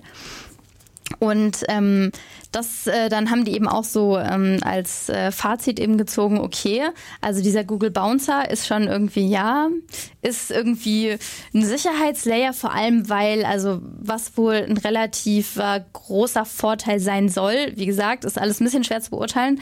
Ähm, Google scannt auch die Entwickler-Accounts. Also die scannen nicht nur die App, sondern neue Entwickler-Accounts werden auch untersucht auf irgendwelche Merkmale, ob das vielleicht jemand sein könnte, der schon mal gebannt wurde wegen irgendwas, hm. ob der sich einen neuen Account erstellt hat, um wiederzukommen. Also Wiederholungstäter und so. Das versuchen die so ein bisschen damit auch abzufangen. Also das ist auch so die andere. Google erstellt also sozusagen Profile von den äh, Entwicklern. Das weiß man ja nicht. Ob das gespeichert wird, wie das gespeichert wird. Es ist ja alles so ein bisschen haar. Jedenfalls ähm, haben diese Forscher dann eben gesagt, so ja, ist ja irgendwie ganz klar verzögerter Angriff. Du programmierst die App einfach so, dass sie sich fünf Minuten oder meinetwegen auch mal einen Tag oder zwei Tage irgendwie mhm, total genau. harmlos verhält und dann wird irgendwie böse Sachen ausgefahren. Oder anderer Angriff ist natürlich auch ähm, wegen den ähm, Updates. Also man lädt einfach eine Version hoch, die harmlos ist und dann wird die von Google approved, kommt in den App Store und dann lädt man ein Update nach, was dann irgendwelche, äh, keine Ahnung, plötzlich irgendwelche Sonderfunktionen freischaltet, dass die App sich irgendwie doch böse mhm. bewegt und so. Da gibt es dann noch eine zweite Ebene, zu der komme ich gleich, mhm. aber das, das würde von Google Bouncer zumindest nach diesem 2012 Untersuchungsmodell nicht ähm, erkannt werden. Ich meine, natürlich hat Google darauf reagiert, auf dieses Paper und eben mhm. gesagt, so, wir haben nachgerüstet, ist jetzt alles irgendwie super, aber es ist eben nicht so viel bekannt darüber, wie das alles funktioniert. Mhm. Nur, dass es halt in einer Cloud-Umgebung läuft, dass die Apps getestet werden über einen gewissen Zeitraum und ja, also ich sag mal, plump, plumpe Versuche, die irgendwie, die werden bestimmt erkannt, denke ich mal. Ja, das dann, ich glaube auch, dass das nur so eine Einstiegshürde ist, ja. einfach um äh, naja, so gesagt, ich sag mal, Script-Kiddies abzuhalten. Ja, wahrscheinlich. Die in dem Sinne irgendein Framework benutzen. genau, wenn es schon bekannt ist und Google hat es schon mal irgendwie rausgehauen, dann ist das natürlich auch ein leichtes für die, das wieder irgendwie zu erkennen und nicht zuzulassen. Hm. Also da ist bestimmt äh, eine gewisse Sicherheit auch schon da. Und dann die zweite Ebene, die dazu mhm. kommt, ist der Google Verifier. Der wurde ein bisschen mhm. ausgebaut. Mhm. Also den gab es ja früher auch schon, ab Version 2.2, glaube ich, aber weiß ich jetzt nicht so genau. Mhm. Auf alle Fälle hat er eben ähm, Apps gescannt, früher früher, die nicht aus dem Google Play Store kamen, sondern die halt eben aus Drittquellen irgendwie mhm. kamen und Google hat die eben dann gescannt beim Installieren, mhm. ob die irgendwie äh, schädlich sein können. Da haben aber eben so ganz viele das natürlich kritisiert, weil es waren nur ähm, Apps aus Drittquellen und nicht aus dem Google Play Store und es wurde nur einmal gescannt und zwar beim Installieren. Und mhm. eben bei diesem Angriff durch irgendwie äh, Updates oder so mhm. kann das natürlich dann nicht erkannt werden. Deswegen ab Version 4.2 haben sie das ähm, dann ein bisschen ausgebaut, dass es eben immer, also alle Apps, äh, Apps scannt aus allen möglichen Quellen und auch öfter. Also nicht nur beim Installieren, sondern Google Verifier schaut alle paar Tage mal auf dem Handy rein mhm. und scannt mal alle Apps durch, ob es irgendwie potenziell potenziell äh, gefährliche sind. Mhm. Und das Interessante ist eben, wenn Google feststellt, die sind sicher gefährlich, also die sind sicher, enthalten Malware und können dir irgendwie schaden, dann kann man sie gar nicht installieren. Also dann kannst mhm. du machen, eben was du willst, du kannst sie nicht installieren und wenn eben die erkannt werden, ui, ähm, ich weiß nicht, die sind doch in den App Store geland, äh, gelandet, jemand hat sie sich runtergeladen und erkennt dann Google Verify, erkennt sie auf dem Handy. Ein paar Tage später, dann können die auch remote gelöscht werden von Google, diese Apps. Mhm. Und wenn Google eben eine App erkennt, wo nicht so ganz klar ist, was los ist, also gerade wenn sie eben aus Drittquellen oder so kommt, dann kriegst du, kriegt man eben zumindest so eine Warnung. Also Vorsicht, wollen Sie diese App wirklich installieren? Es mhm. könnte irgendwie mhm. gefährlich werden und dann muss man eben zustimmen oder nicht. Und weißt du, was erkennen heißt? Also ist es in, ähm, ist es einfach ein Fingerprint, dass man ja, eine genau. Hashsumme über die äh, Binary-Datei... Also die gucken eben in ihrer ah, Datenbank und erkennen wohl auch, also was ich auch gelesen habe, wie gesagt, es ist halt nicht so komplett dokumentiert, wie der genau mhm. funktioniert. Mhm. Äh, was ich wohl aber auch gelesen habe, ist, dass wenn eben schon irgendwie so Bestandteile verwendet werden von äh, Sachen, die sie eben schon kennen, also eben mhm. so dieser, keine Ahnung, Angriff über Premium-SMS oder so, dann kann das wohl auch eben erkannt werden. Mhm. Aber es ist alles, was ich gelesen habe, ist eben über Fingerprinting hauptsächlich. Aber wie gesagt, es ist schwer, mhm. das endgültig zu sagen, weil es nicht dokumentiert ist. Mhm. Aber was man eben gesehen hat, ist, äh, ist eben, dass auch schon Apps durchgerutscht sind. Eben, was ich erzählt habe mit dieser 4 Dollar äh, Virenschutz-App, mhm. die genau gar nichts macht, die ist eben auch im App Store gelandet. Und da haben sich eben auch Leute das, also im Google Play Store, gelandet, hm. wurde dann aber entfernt, als Google darauf hingewiesen wurde, dass sie eben nichts macht. Hm, hm. Ja, insofern ist es natürlich eben doch schwierig, äh, das umfassend, also ich sag mal, die hundertprozentige Sicherheit gibt es ja. dann nicht. Und äh, da wird auch Google in dem Sinne immer wieder nur nachziehen können. Mhm. Gegen gewisse kreative Köpfe wird man sich einfach nur schwer oder gar nicht halt wehren können. Ja. ja. Aber in dem Sinne, äh, das, was Google da beschreitet, ist einfach der Weg eines Virenscanners. Ja. Denn das, was äh, der klassische genau. Virenscanner auf dem PC macht, ist genau auch äh, die Exe oder die äh, DLL einfach nur abzugleichen. Da wird eine, was weiß ich, eine MD5 oder eine SH1-Summe mhm. drüber berechnet, geguckt, ob die bekannt ist. Und wenn die im Prinzip auf der Blacklist steht, dann wird das Ding eben verweigert. Und das ist eben so genau der Knackpunkt. Mhm. Das, was Google eben macht, ist schon ein Virenscanner, quasi mhm. die Virenscanner-Funktion. Die mhm. Und dieses, äh, also dieses Sandboxing ist ja im Prinzip eine total gute Sache. Das heißt, du installierst dir irgendwie jetzt doch mal eine Mail-Software oder also irgendwas Schädliches, genau. ein Virus. Dann kann der gar nicht dein Handy so dermaßen kompromittieren. Also es gibt mittlerweile Viren, ähm, die sich versuchen, Root-Rechte zu erschleichen, die ja auch gewisse Exploits irgendwie ausnutzen. Aber ich sag, betrachten mhm. wir die mal nicht, sondern ähm, sagen wir mal wirklich, du lädst dir eine Mailware runter, die kann zumindest dein System gar nicht kompromittieren, weil die hat einfach gar nicht die Rechte dazu. Also mhm. die läuft eben in ihrer Sandbox und die kann gar nicht irgendwie dein ganzes System befallen und alles, mhm. weil die eben da isoliert läuft. Ja. Das ist jetzt natürlich das Problem von Virenscannern. Die laufen natürlich auch isoliert und haben natürlich auch nicht diese ganzen Zugriffsrechte. Und mhm. da ist eben der Knackpunkt, gute, ja. wo so ein bisschen, äh, wo man eben sehen muss, dass äh, das, äh, das, das Android-Modell auf dem Smartphone nicht das gleiche ist wie ein Windows-Rechner. Also auf dem mhm. Windows-Rechner mhm. kannst du deinen Virenscanner ja installieren und der hat wirklich irgendwie auf tiefer Systemebene Zugriff und kann sich da irgendwie einnisten. Und das kann eben eine Viren-App auf Android nicht. Die hat, wenn man der keine Root-Rechte gibt, läuft die genauso isoliert und die kann die Malware-App ja auch nicht stoppen. Die kann die ja nicht kontrollieren. Also wenn dann eben die erkennt so, die kann natürlich sagen, oh, wir haben jetzt eine Virus-App auf deinem Handy gefunden. Mach mal was dagegen. Aber die mhm. kann die nicht irgendwie schließen oder löschen mhm. oder sonst irgendwas. Also da hat sie ja mhm. gar keine Rechte zu. Mhm. Und das ist eben so das Hauptproblem bei diesen ganzen ähm, Android-Systemen.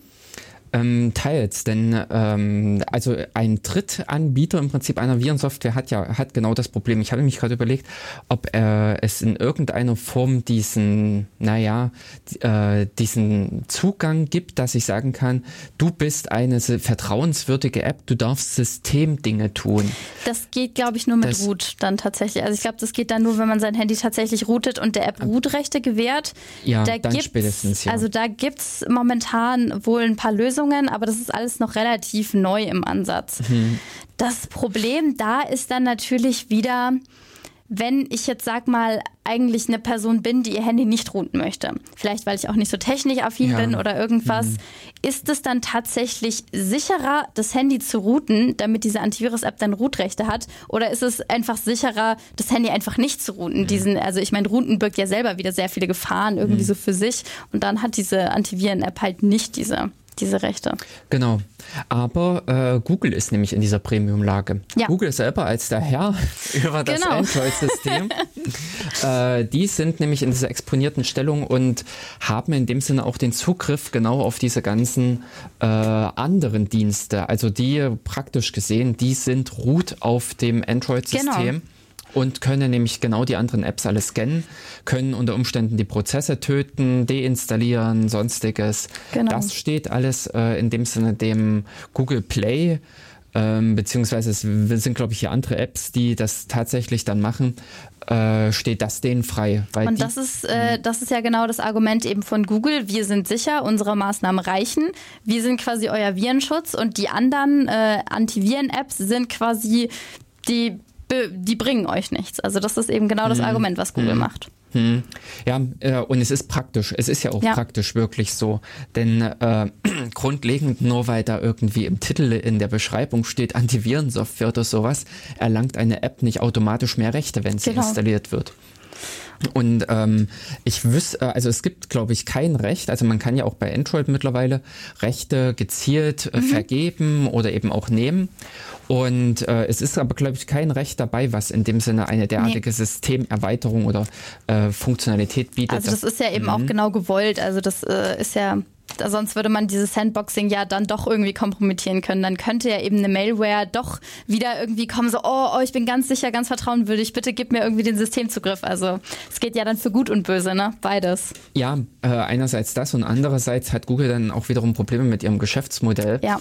Denn äh, das ist das nämlich, wo ich dann wiederum auch die Kritik mit an der Stelle sehe. Es ist ja oftmals nicht äh, der Original Google, von dem man sich die Apps oder von denen man sich das System holt. Ja. Also das ist ja genau der Knackpunkt eigentlich das System hier an dieser Stelle. Sprich, man hat es eigentlich von seinem, ich sag mal, Mobilfunkanbieter mhm. oder, also bei mir war es zum Beispiel, ich habe es vom Samsung. Ich habe von Samsung ein äh, Handy gekauft ohne Vertrag. Sprich, ich hatte das Original äh, Samsung-System und war an der Stelle auf Samsung angewiesen. Ja. Und das war einfach auch für mich das Problem. Ab einem gewissen Zeitpunkt hatte Samsung auch einfach keine Lust mehr, mein Handy-Modell zu unterstützen. Und ich war da mehr oder weniger gestorben. Ja. Sprich im Prinzip solche aktualisierten Datenbanken, naja, eventuell doch, die hätten einen noch erreichen können. Aber ich sag mal, solche neueren Scan-Technologien und ähnliches, äh, die wären nie und nimmer ausgeliefert worden. Denn also Google hätte sie vielleicht noch zu Samsung äh, gebracht, mhm. dass Samsung äh, sie hätte umsetzen können, weiterreichen können, aber die waren schon längst auf meinem, was weiß ich, zu den Zeiten, glaube ich, S5 oder ähnlichen dann unterwegs. Genau, also das ist ja eben so das ganz, ganz große Problem. Mhm. Also diese, diese Übertragung von Sicherheitspatches. Also das funktioniert ja genau. eben leider bei Android sehr, sehr schlecht. Also selbst diese, diese Riesenlücke mit Stage Fright, das wurde ja sofort von mhm. Google gepatcht, also da haben sie sich natürlich schon drum gekümmert, ne? dass äh, das dann gepatcht wurde und dann wurde es, also da endet ja dann die Macht von Google. Ja, Google kann ja, ja, eben die Hersteller nicht zwingen, so, ihr müsst das jetzt ausliefern. Mhm, genau. Das ist ja dann eben nicht so. Mhm. Und das Problem ist, die meisten Hersteller haben ja so, die verändern ja schon den Quellcode ein bisschen mhm. für jedes Handymodell. Ja. Mhm. Das heißt, sie müssen dann diesen Patch bei ihrem Quellcode für das Handymodell eintragen, müssen das natürlich auch testen, prüfen, funktioniert das alles und so müssen da eine gewisse Zeit, gewisses Geld rein investieren. Mhm. Und das machen die natürlich nicht für jedes Modell, was sie jemals produziert haben. Mhm. sondern dann eben nur für ihre vielleicht, keine Ahnung, drei, vier, fünf Modelle, die sie irgendwie gerade zur Zeit besonders promoten. Und äh, dann ist natürlich auch wieder so ein bisschen dieses ähm, ja, dieses generelle Denken, was sich gerade so ein bisschen zusetzt, okay, Handy ist irgendwie ein bisschen blöd, na, kauft ihr halt ein neues. Also hm. äh, hat ja, jetzt halt genau. irgendwie eine Lücke und äh, ist irgendwie hm. doof, Software veraltet, ist langsam, kauft man sich halt ein neues. Das hm. ist ja auch dieses Denken, was die Händler damit auch so ein bisschen natürlich provozieren wollen, unter hm. anderem. Hm. Genau, diese Wegwerfmentalität. Ja, genau. Dass man an der Stelle einfach, aber ähm, also ich sehe es halt nämlich an dieser Stelle eigentlich äh, bei Google als hausgemacht an. Die, äh, wenn sie unter Umständen ganz lange nachgedacht hätten, wie auch immer, als sie das ganze Android-System aufgesetzt haben und aufgebaut haben, hätte ihnen mehr oder minder das Problem schon mit bekannt sein können. Hm. Ich würde auch mal mutmaßen, dass es ihnen klar war, wohin, mhm. äh, dass das auftreten wird. Denn unterm Strich, es ist mehr oder weniger die ganze Geschichte, was man unter DLL-Hölle äh, unter Windows äh, kennt, dass jedes Programm äh, jeder Anbieter im Prinzip seine eigenen Sachen mitbringt ja.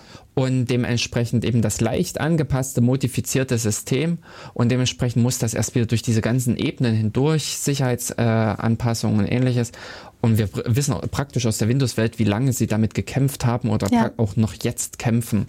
Und das finde ich auch ein bisschen ärgerlich, dass Android oder beziehungsweise Google genau wieder dieses System äh, eröffnet hat. Diese, der solche Kampf ist auch noch an diversen anderen Stellen mit entstanden, wo halt äh, diverse Pakete auch wieder ähm, sämtliche Abhängigkeiten zum Beispiel mitbringen. Mhm. Das ist auch wieder so ein bisschen das Ärgerliche, dass äh, die Pakete, ähm, ich weiß nämlich gerade nicht genau, wie es bei den äh, Apps bei Google, äh, also äh, für Android ist, aber ganz klar ähm, für Python, äh, Ruby und ähnliche Programmiersprachen gibt es auch solche Pakete, die man da äh, bauen kann. Und dann schnürt man die einmal zusammen und dann sind die genau mit diesem Stand mehr oder minder eingefroren, mit allen Sicherheitslücken und allem drum und dran. Das, was man sich im Prinzip auf einem klassischen Linux erkämpft hat, mit einem zentralen äh, Bibliotheksverzeichnis, ja. das ist da schon wieder verloren gegangen. Ja. Und äh, das ist eigentlich wieder genau das, was äh, Google eröffnet hat, indem sie äh, das Android-System als Basis zur Verfügung gestellt haben. Jeder andere Nutzer modifiziert das. Ich sag mal, bis auf kleine äh, Benutzer runter, denn ich sag mal, auf dem Raspberry Pi oder auf ähnlichen Systemen gibt es auch ein Android. Also es sind ja auch alles Kandidaten, die einfach in dem großen Spiel mit teilnehmen ja. und die dann auch eigentlich gezwungen wären, bei Sicherheitslücken zu reagieren. Inklusive dessen, dass sie durch ungeschickte Verkettung von irgendwelchen Sachen auch wieder eigene Sicherheitslücken, nämlich in das Spiel, in das System eintragen. Ja. Was entsprechend äh, wiederum die Sache nochmal verkompliziert. Ja, aber ähm, es ist ja im Prinzip nicht nur diese eine Geschichte, wie du es jetzt schon angesprochen hattest, dass äh, dieser Transportweg, sondern Google hat ja auch an der Stelle die Möglichkeiten vom Linux genutzt und äh, Sicherheiten auf dem eigentlichen System eingebracht. Genau. Das sind ja einerseits im Prinzip, dass äh, jede App, die installiert wird, ist ihr eigener Benutzer. Ähm, ich, mir ist jetzt gar nicht so bekannt, ob auf dem Original, ich habe leider kein Original Android mehr. Ich auch nicht. Leider auch schon sehr lange nicht mehr. Ja, daher kann ich es nicht sagen, aber wenn man in irgendeiner Form eine ganz normale Prozessübersicht rankommt, also den ganz klassischen PS-Befehl auf der Kommandozeile ausführen kann, sieht man, dass dann wirklich auch mehrere Benutzer ähm, oder dass jedes Programm als eigenständiger Benutzer läuft. Mhm. Und dementsprechend hat man schon die reinen ähm, Sicherheitsmechanismen des Linux-Kernels dabei, sprich im Prinzip die Trennung Benutzer gegen Root. Also dieses äh, Null oder nicht Null, User-ID genau. Null oder nicht Null, was einfach schon mal einen wahnsinnigen Unterschied macht, ja. weil an der Stelle eben die ähm, Rechte als Benutzer einfach gemindert sind in dem, was ich, wo, wo ich den Zugriff habe, was ich ausführen darf, und unter Decke im Prinzip, welche Systemcalls ich an den Kernel absetzen darf und solche Dinge. Genau. Äh, genau diesen kleinen, aber auch schon entscheidenden Schritt, den hat Google da an der Stelle schon mitgenommen, geschickt auch eben genutzt, dass wirklich jede App, also inflationär wird da mit Benutzern umgegangen. aber ähm, ist auch ein, äh, kein so großer Akt, ähm, die Benutzer, ich weiß nicht, ob da an der Stelle eventuell der Kernel gepatcht ist für das Android, aber der Standard-Kernel kann mindestens 32.000 Benutzer ab, äh, ganz und gar eben die vier, äh, also 65.000 Benutzer. Sprich, da ist dann eher der Speicher auf dem Handy ja. vorbei, als dass diese x Tausenden an Apps installiert sind. Ja. Genau. Na, und ähm, an sich hattest du noch dich weiter auch mit den Sicherheitsmechanismen genau. ähm, auf dem Handy äh, beschäftigt? Weil ein großes hm. Problem hm. ist einfach, also ich würde mal sagen, der Schutz von Google ist ziemlich gut eigentlich. Für mhm, das genau. normale Android ist es eigentlich ziemlich ja. gut. Das Problem, was äh, mir dann aufgefallen ist bei der Recherche, ist, dass Google quasi so die Hoheit darüber hat zu definieren, was ist eigentlich eine Malware und was ist eigentlich keine Malware. Mhm. Und das ist eben auch ein großes Problem, weil sehr viele Apps dann doch mal in den Play Store rutschen, die man vielleicht, ich sag mal, jetzt nicht klassischerweise irgendwie als Malware einordnen würde, die aber jetzt auch nicht den Benutzer irgendwie gerade förderlich sind. Da gibt's ja mittlerweile dieses berühmt gewordene Beispiel dieser Taschenlampen-App, die den Standort mit erfasst hat und dann an irgendwelche Werbenetzwerke verkauft hat. Mhm. Die war ja auch im Play Store und das ist ja eben da fängt es eben schon an. Ist das jetzt eigentlich eine, ist das jetzt eine Mailware oder nicht? Die macht ja in dem Sinne nichts Böses. Also ich mhm. meine, der Nutzer hat ja sogar zugestimmt. Also da gibt es ja eben die Berechtigung, was will die App, Hast, mhm. hat man ja sogar zugestimmt. Die App möchte gerne ihren Standort wissen, okay. Also das mhm. ist ja, das hat der Benutzer ja sogar äh, dem zugestimmt. Mhm. Und da fängt es dann eben nämlich schon an. Das, da muss man sich dann in dem Sinne so ein bisschen auf Google verlassen, dass ähm, die Apps, die da eben drin sind, so nicht die Privatsphäre verletzen. Und das ist dann mhm. so ein mhm. bisschen der andere Aspekt. Das ist dann, also es ist ja alles total überlappend, aber das ist dann nicht mehr so die Sicherheit, sondern mehr so die Datensicherheit, die Privatsphäre, mhm. die Sicherheit meiner Daten, dass sie nicht ausspioniert werden. Mhm. Und da muss ich sagen, hat Google schon ein bisschen Probleme mit, mit äh, da irgendwie die Apps einzuschränken oder zuzulassen oder so. Also da ähm, gibt es auch ein sehr schönes Beispiel von einer App, die mal durchgerutscht ist, die auch mal im Play Store war. Das war Balloon Pop 2 oder so. Das war irgendwie, wurde als Spiel ähm, mhm. ge mhm. gemarke, also promoted mhm. und man hat sich das eben runtergeladen und diese App hat dann heimlich ähm, den WhatsApp-Verlauf quasi mitgelesen und äh, hat dann den WhatsApp-Verlauf ins Internet hochgeladen auf eine Seite und dann konnte man auf diese Seite gehen, konnte die Nummer, was weiß ich, von einem Freund eingeben und konnte dann gegen ein gewisses Kleingeld seinen privaten WhatsApp-Verlauf kaufen und den dann lesen. Und mhm. das ist natürlich eher ungünstig. Ja, äh, wobei ich mich da frage, wie man im Prinzip an den WhatsApp-Verlauf äh, rangekommen ist. Das ist wiederum interessant. Das habe ich mich tatsächlich mhm. auch gefragt, haben sie natürlich nicht veröffentlicht. Schade. Was ich irgendwie mhm. ähm, mir überlegt habe, ist, dass man wahrscheinlich nicht auf das Archiv zugreifen kann, also auf den alten WhatsApp-Verlauf, aber dass man vielleicht irgendwie so die Berechtigung hat, ab jetzt mitzulesen, also ab dem Zeitpunkt, wo man irgendwie die, die App gekauft hat. Mm -mm. Nee, denn das ist eine SQLite-Datenbank. Mhm. Also, ho, ho, ho, ähm, als äh, interessierter Anwender schaut man sich Aha. auch mal in seinem System um, was da so alles rumkullert. Und äh, unter äh, Slash Data, also ist so das richtige Verzeichnis, wo auch mhm. diese Partition eingemountet wird, haben die ganzen Apps ihre, ähm, ich sag mal, Kerndaten mit abgelegt. Und unter anderem ist dort, äh, haben also massenweise der Apps einfach äh, kleine Datenbanken, SQLite-Datenbanken. Mhm. Und in äh, auf die Verzeichnisse hat man nämlich eigentlich nicht Zugriff. Ja, das, das Ding ist ja, heimlich geht es eigentlich nicht. Also wenn, dann muss der Benutzer ja irgendwie schon zugestimmt mhm. haben. Nee, du kommst auch drüben, äh, also auch mit irgendwie Zugriffsberechtigungen und Ähnlichem kommst du nicht rein, weil du an der Stelle halt die äh, Schwierigkeit hast, du müsstest einen anderen Benutzer werden. Das, was ich mhm. vorhin erläutert hatte, dass die äh, Unterschiede, diese Te äh, Trennung der Benutzer untereinander ist. Ja. Und was ich aber jetzt äh, als Möglichkeit sehe und was wahrscheinlich eher mit sein wird, auch ähm, WhatsApp speichert, was weiß ich, Bilder und ähnliche, also mhm. größere Daten auf dem äh, in dem normalen Daten, in der normalen Datenposition. Achso, und wenn, wenn die App darauf Zugriff hat, dann. Richtig, da haben natürlich, das ist dieser als externe Speicher gekennzeichnete ja, genau. äh, Bereich. Und da haben in der Regel, also oder erteilt man den Apps auch mit Zugriff mhm. darauf. Mhm. Also und den teilen sich alle, weil da äh, wird oftmals auch der Datenaustausch darüber gepflegt, ja, wenn genau. Apps untereinander. Und da wiederum kann, äh, also dass man da natürlich dann die Daten abfasst, ist immer ganz platt die Bilder. Also wenn Bilder oder sowas bei WhatsApp äh, geschickt werden, speichert die äh, WhatsApp auch auf dem externen äh, Speicher, auf der SD-Karte in mhm. dem Sinne. Und äh, da hat dann wiederum auch eine App, die Zugriff auf die externen Daten, also auf die SD-Karte hat, kann auch die WhatsApp-Bilder lesen. Hm. Das wäre noch, denn an diesen eigentlichen Textinhaltsverlauf, das finde äh, Aber das wurde explizit promoted, aber das natürlich, das hm. haben sie natürlich nicht angegeben, wie sie da dran gekommen sind. Ja, also wär, es ist echt eine interessante Frage, habe ich mich noch gar nicht mit beschäftigt, hm. hm. wie die genau da dran gekommen sind. Genau. Das ist gar nicht zum Thema. Ach. Sorry, dass wir das nee. mal schnell unterbrechen müssen. Es wird gleich sehr laut hier werden. Wir haben jetzt nämlich hier gerade einen Tischler im Haus. Okay. Der wird deswegen, also erschreckt euch nicht. Gut. Also wir kriegen gleich noch ein bisschen Hintergrundmusik äh, äh, auf ganz äh, ja, modernem Wege. Ähm, ja, also von der Seite her wäre es inter äh, interessant, denn ich äh, bisschen höre ich eigentlich schon raus, dass sie da so einen Sicherheitsmechanismus auch irgendwie überlistet haben mhm.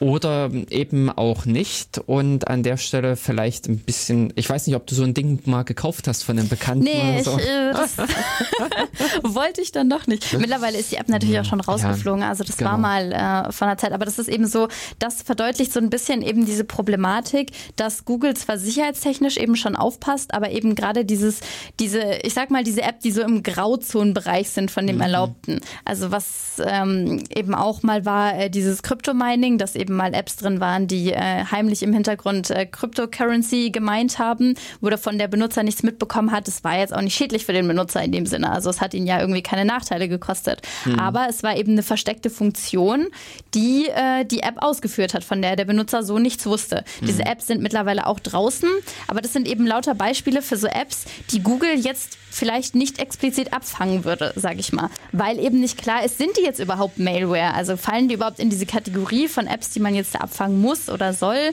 Oder soll das dann über diese Bewertung in diesem App Store irgendwie geregelt werden, dass man mhm. da irgendwie, also ich weiß nicht, vielleicht denkt sich Google, dass das darüber laufen soll.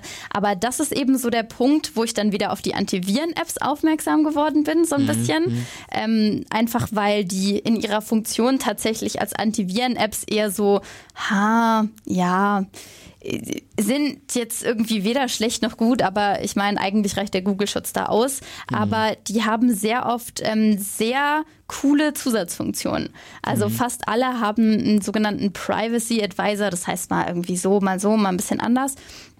Und ähm, da kann man sich quasi die Apps, also seine Apps auflisten lassen nach Berechtigung. Also dann kann mhm. man zum Beispiel sagen, zeig mir jetzt alle Apps an, die mir Kosten verursachen können. Zeig mir alle Apps an, die irgendwie Zugang zum Internet haben. Zeig mir alle Apps an, die irgendwie potenziell meine sensiblen Daten irgendwie verraten mhm. könnten. Mhm. Und ähm, was oftmals ja ein Problem ist bei diesen Berechtigungen, ist, dass nicht ganz klar ist, was heißt das eigentlich. Also da möchte mhm. jetzt eine App irgendwie Kamera was, was ist das für ein genau. Recht? Also was mhm. bedeutet das jetzt mhm. für mich? Genau. Und da gibt es eben ähm, viele Apps, die dann quasi eben wirklich auflisten. Da kannst du dann anklicken, was weiß ich, keine Ahnung, Spiegel Online-App. Und dann klickst du drauf und dann kommt eben so eine Liste an Berechtigungen. Spiegel Online darf äh, ihre Kamera benutzen. Ich weiß jetzt nicht, was Spiegel Online für Rechte haben möchte oder so. Mhm. Aber dann ähm, ist da eben so eine Berechtigung und dann steht genau. oft drunter auch nochmal ein erläuternder Text, was mhm. das jetzt heißt. Also dass man eben die Kamera auch ohne extra Benachrichtigung des Nutzers an- und ausschalten kann mhm. und Aufnahmen machen machen kann. Und äh, also sowas steht dann eben da nochmal als ähm, Benachrichtigung drunter.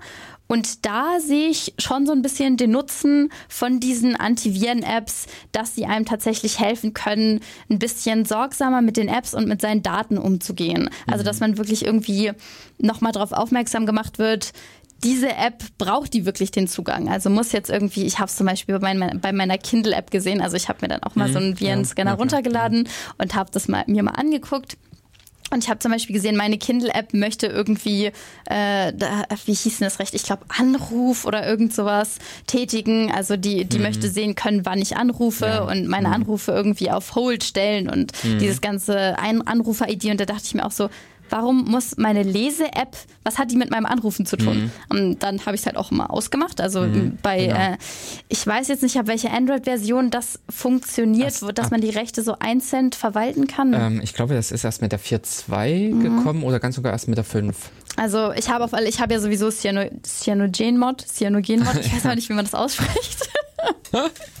äh, da ist es ja sowieso nochmal ein bisschen anders, aber ich habe eben das Recht der App entzogen und das mhm, hat genau. immer noch wunderbar funktioniert. Also ich nach wie vor bin ich auch noch nicht drauf gekommen, wofür die Kindle-App dieses Anrufrecht haben möchte. Ja, ähm, das, ich kann mir ganz gut vorstellen, dass auch bei der Entwicklung pauschal einfach mit angehakt wird mhm. und dann wird es halt mitgenommen.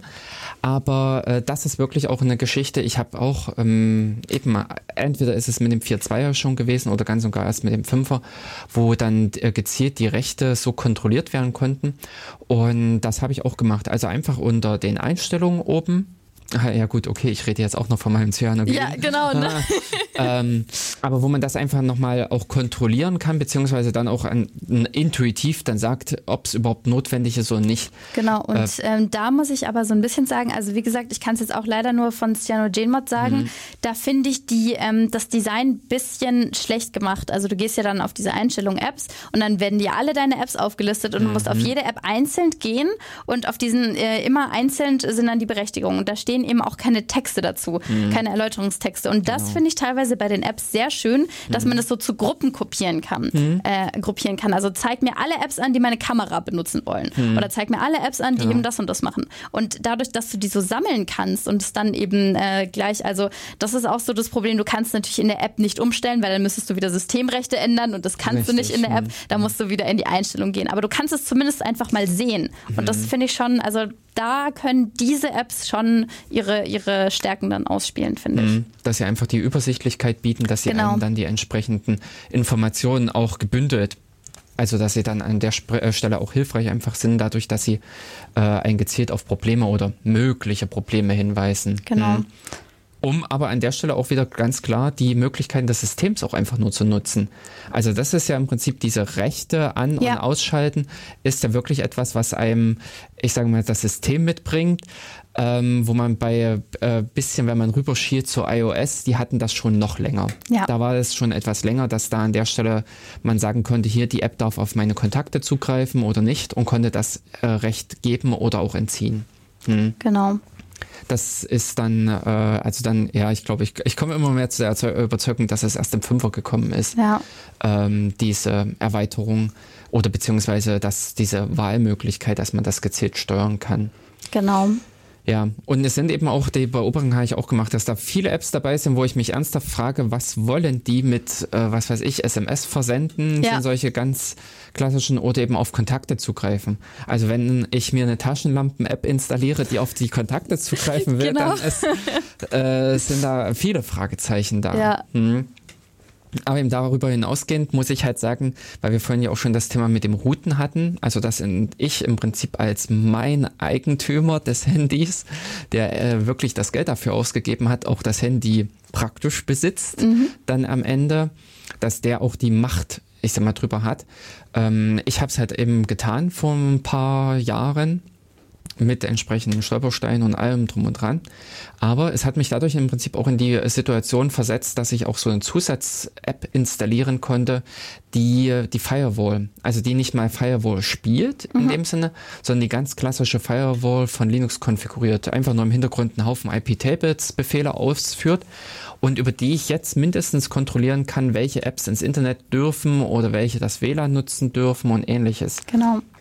Also das wiederum macht es dann wieder äh, auch interessant für, ich sag mal, eben wenn man das Handy routet, wenn man in dem Sinne sich selbst auch diese Macht holt, um eventuell ja solche Regularien dann auch noch weiter anzuziehen. Denn mir fiel nämlich vorhin auch noch ein anderes Beispiel ein, äh, zwecks, was Google einstuft als böse oder nicht böse. Die Frage ist nämlich genau umgekehrt. Was ist, wenn etwas böse ist und Google partout Nein sagt? Ja. Das ist nämlich genau. so, ich sag mal, dieses Facebook-Pendant ja. zu diesen, äh, ähm, wenn Facebook sagt, nee, dieser Kommentar ist nicht rassistisch, ja. äh, der darf das weiterhin schreiben. Und die Masse schreit Nein oder sowas. Was ist in dem Sinne, wenn Google hier auch sagt zu einer App, das ist doch alles harmlos, das Ding darf weiterspielen und äh, tobt sich da mehr oder weniger frei im Android-Universum aus, obwohl es eigentlich äh, von der Masse oder von vielen bewertet wird als schlecht. Genau. Also da sind mhm. mittlerweile auch, ähm, das ist jetzt immer mehr auch in der Entwicklung und zwar von, ich glaube, mhm. Norton oder so, der Norton Virenscanner, also für mhm. Android mhm. hat da 2015 oder so irgendeinen so Preis auch bekommen von AV-Test ähm, und zwar für dieses Vorab-Scan. Also die machen jetzt im Prinzip Google nach, die machen im Prinzip diesen bisschen Google Verifier nach, weil äh, sonst ist das Vorgehen meistens so, du lädst dir den Virenscanner irgendwie drauf mhm. und äh, dann installierst du dir halt eine App und dann ist der Virenscanner so, ich habe jetzt die App gescannt, die ist sauber, alles klar, ist irgendwie in Ordnung. Und ähm, das Prinzip wollen die jetzt äh, so ein bisschen, also bisschen dieses Google Verifier imitieren, dass quasi du bist im Play Store, du klickst auf eine App, du möchtest sie dir runterladen mhm. und dann scannt dein Virenscanner, guckt schon vorher, oh, der will sich jetzt die App runterladen. Und dann guckt er eben nach in seiner Datenbank, okay, ist sie irgendwie bekannt dafür, dass sie, erstmal ist sie bekannt dafür, dass sie gefährlich ist. Mhm. Und dann irgendwie so, nein, okay, ist sie bekannt dafür, dass sie die Privatsphäre verletzen könnte und sensible Daten ausspielen könnte. Oh ja, das ist natürlich dann was, was Google dir eventuell nicht sagen würde. Mhm. Also Google würde dann eventuell auch Apps im Play Store zulassen, die Privatsphäre Privatsphäre technisch schwierig sind.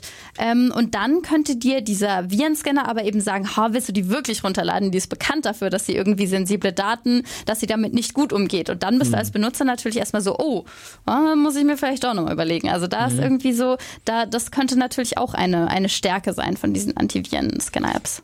Ah, da frage ich mich gerade, wie funktioniert das? Also denn ehrlich gesagt, ich wäre ziemlich bedenklich, wenn eine zweite App sich in dieser Art und Weise in den Play Store einklinken kann und dort mitlesen kann, was ich dort gerade in der Anwendung tue. Na, das ist dann das wirklich, wenn du es schon installieren willst. Also du klickst auf Installieren und hm. dann aber in diesem Prozess sollten die eigentlich überhaupt nicht reingreifen das können. Ist wieder was, außer, wo ich mir noch, oh, das ist so wieder der technische Aspekt, ja, ja, genau. den ich immer so ein bisschen so überlese. Hm. Aber da, da, hast du natürlich das, recht. Also. Äh, denn ich sag mal, äh, diese Norton oder wie auch immer äh, mhm. Viren-App äh, ist nicht ausgezeichnet. Die ist nichts Besonderes. Das ja. auf gut Deutsch im Prinzip. Ich könnte mir auch mal eine völlig andere App, also eine bösartige App installieren. Die könnte dann die auch diese. Aber ich meine, im Endeffekt ist, ist das nicht was, was Apps tatsächlich sogar wissen? welche anderen Apps auf dem Handy installiert sind. Genau, das kannst du über den Package Manager abfragen. Ja. Aber ich kann nicht in diesen in Prozess eingreifen. Mhm. In dem Moment, wo der Package Manager aufgerufen wird, müsste ich ja diesen Aufruf abfangen, um ihn blockieren zu können, um ihn mindestens zeitlich verzögern um, zu können. Ja, um ihn zeitlich zu verzögern. Und äh, das, hm, also äh, technisch gesehen, klar, wüsste ich sofort, wie man das umsetzen mhm. könnte, aber äh, man müsste halt die entsprechenden Rechte haben. Man müsste praktisch gesehen diesen Der hat aber, glaube ich, auch keine extra Root-Rechte gehabt in dem Bericht, mhm. den ich gelesen habe. Also es ist ja wieder dieses nächste Thema, es ist ja auch eben gerade so im Kommen, so dass man diesen Apps dann Root-Rechte verleiht. Mhm. Also aber das ist wieder eine Frage für sich. Die andere Geschichte ist aber, was ich vorhin im Prinzip auch schon mit einwerfen wollte, äh, grundlegend sind Virenscanner unter Linux nichts Ungewöhnliches. Das ist das, was eigentlich schon äh, vor Jahren mit den Techniken dafür in den Kernel eingebaut wurden, dass man äh, die einer, äh, einem Programm in dem Sinne, was läuft, die Möglichkeit gibt, ein äh, vor dem Zugriff auf eine Datei die, äh, diese Datei im Prinzip zu prüfen und unter Umständen auch den Zugriff auf die Datei zu sperren. Also diese reinen Mechanismen, so wie man sie vom technischen her benötigt, bietet sie Linux, sprich der Kernel. Mhm. Und von der Seite her weiß ich nicht, ob eventuell auch Google so fair ist oder auch so bereit ist, mitzuziehen und diese Sachen in dem Sinne freizuschalten. Dass man unter Umständen durch eine gesonderte, was weiß ich, wenn der Quellcode gesichtet wird oder ähnliches, dass dann Apps in den Play Store aufgenommen werden, die dann natürlich äh, an solche Rechte rankommen, die mhm. solche Sachen, äh, solche Mechanismen nutzen dürfen. Ich weiß nicht, ob Google eventuell auch auf so einem Weg mit einschwenkt und vielleicht in Zukunft dann derartige Sachen eröffnet. Ich weiß nicht, die sind da schon sehr, sehr hm, stark ja. Antiviren-App-mäßig drauf. Also ah. da, da hört man auch immer schon, äh, dass wenn da irgendwie der, der Sicherheitschef oder so im Interview ist, das hm. hört man schon raus, dass der wirklich so ganz klar sagt, das ist irgendwie einfach nur rausgeschmissenes Geld. Google, die Sicherheit von Google reicht völlig aus. Also es ist dann schon relativ aggressiv da. Mhm. Also weiß ich nicht, ob die da irgendwie, vielleicht wenn die Nachfrage groß genug ist, wenn es wirklich genügend ja. User, denen da irgendwie Druck machen und schreiben und irgendwie das einfordern, dann vielleicht. Hm. Ja, die Alternative sind natürlich eben auch wiederum alternative Systeme. ähm, das ist das, wo, ja, man kann eben überlegen hin und her, äh, welche Risiken und Gefahren es mit sich bringt, aber ähm, ich in meiner ganzen Rundumsicht und vor allen Dingen aus Blick der Updates, die überhaupt geboten werden, mhm. kann eigentlich schon eher zu einem äh, Cyanogen raten. Das, das geht mir tatsächlich auch so einfach, weil irgendwie man wirklich so die Beruhigung hat, wenn du jetzt wirklich große Sicherheitslücken hast, wie bekannt geworden ist mit Stagefright, wie Quadrouter oder so, ja. dann hast du eben wirklich die Sicherheit, dass du einen Patch bekommst mhm. für dein mhm. Gerät. Und es ist nicht so dieses Warten und hin und her und oh, eventuell in sechs Monaten vielleicht und sondern du weißt, nee, das ist irgendwie wahrscheinlich schon der nächste Nightly-Build, patch das irgendwie so grob und dann mhm, kommt genau. irgendwie bald auch auch noch eine, eine stabilere Version dafür raus. Also mhm. das ist das ist ja dann tatsächlich das, wovor man wirklich Angst haben muss. Mhm. Ich sag mal, bei, bei Android ist es ja tendenziell eher so, du musst dir deine Schadsoftware selber installieren. Also du musst sie selber installieren mhm. und Berechtigungen und so. Es ist nicht ganz so stark vertreten, dass die sich absolut heimlich auf dein Handy schleichen. Also dass du irgendwie plötzlich irgendwo bist und plötzlich hast du eine neue App auf deinem Handy. Also es ist zumindest was, was ich weniger gelesen habe. Mhm, mhm. Ähm, also mir ist es praktisch auch schon passiert, dass ich auf eine Webseite war, unterwegs war und plötzlich ging bei mir eben äh, Play auf, beziehungsweise wer halt äh, nicht alleine nur zur App-Verwaltung äh, Google Play drauf hat, sondern eben noch F-Droid, äh, bekommt nämlich dann erstmal die Frage, wo man stutzt auf eine Webseite, neue App, hä? Okay. Und, auf welcher äh, Webseite war das?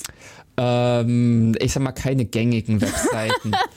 ähm, also es ist, ähm, also äh, bei großen oder sowas, glaube ich, passiert es nicht. Ähm, ich lasse mich kurz überlegen. Das Problem sind ja in der Regel irgendwelche blöden Werbeverteilernetzwerke. Ja. Also das ist das, wo ja selbst äh, solche großen Kandidaten wie die New York Times und ähnliche ähm, selbst schon in dem Sinne Malware, äh, also ja Malware verteilt haben.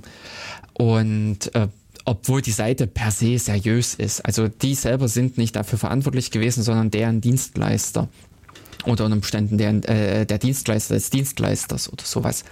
Und ähm, es kann äh, mit, ich sag mal, auch der Browser ist, ich sag mal, ich habe bei mir im Firefox zum Beispiel drauf, aber in Chrome und ähnliches, die haben auch gewisse Abwehr, äh, Abwehrmechanismen mhm. gegen Angriffe und alles, aber sind auch nicht gefeit. Also auch ja. da gibt es entsprechend Lücken und Möglichkeiten, um eventuell im Kontext des Browsers wiederum Software auszuführen. Aber dann kriegst du ja zumindest diese Mitteilung. Also dann bist du plötzlich im App Store und du bist plötzlich, wollen sie diese App installieren. Also es ist bisher meines Wissens zumindest noch nicht so häufig, dass man nee. wirklich plötzlich eine App auf seinem Handy hat. Also Richtig. Also muss schon zustimmen, dass du die installieren willst. Ja. Und das ist dann, da fängt dann tatsächlich irgendwie so ein bisschen die Verantwortung des Nutzers auch natürlich an. Das ist richtig. Dass man mhm. sich da dann irgendwie fragt, so muss ich da jetzt wirklich auf OK klicken? Ja. Ähm, aus Erfahrung weiß ich, da wird auf OK geklickt. Ja, ja, natürlich.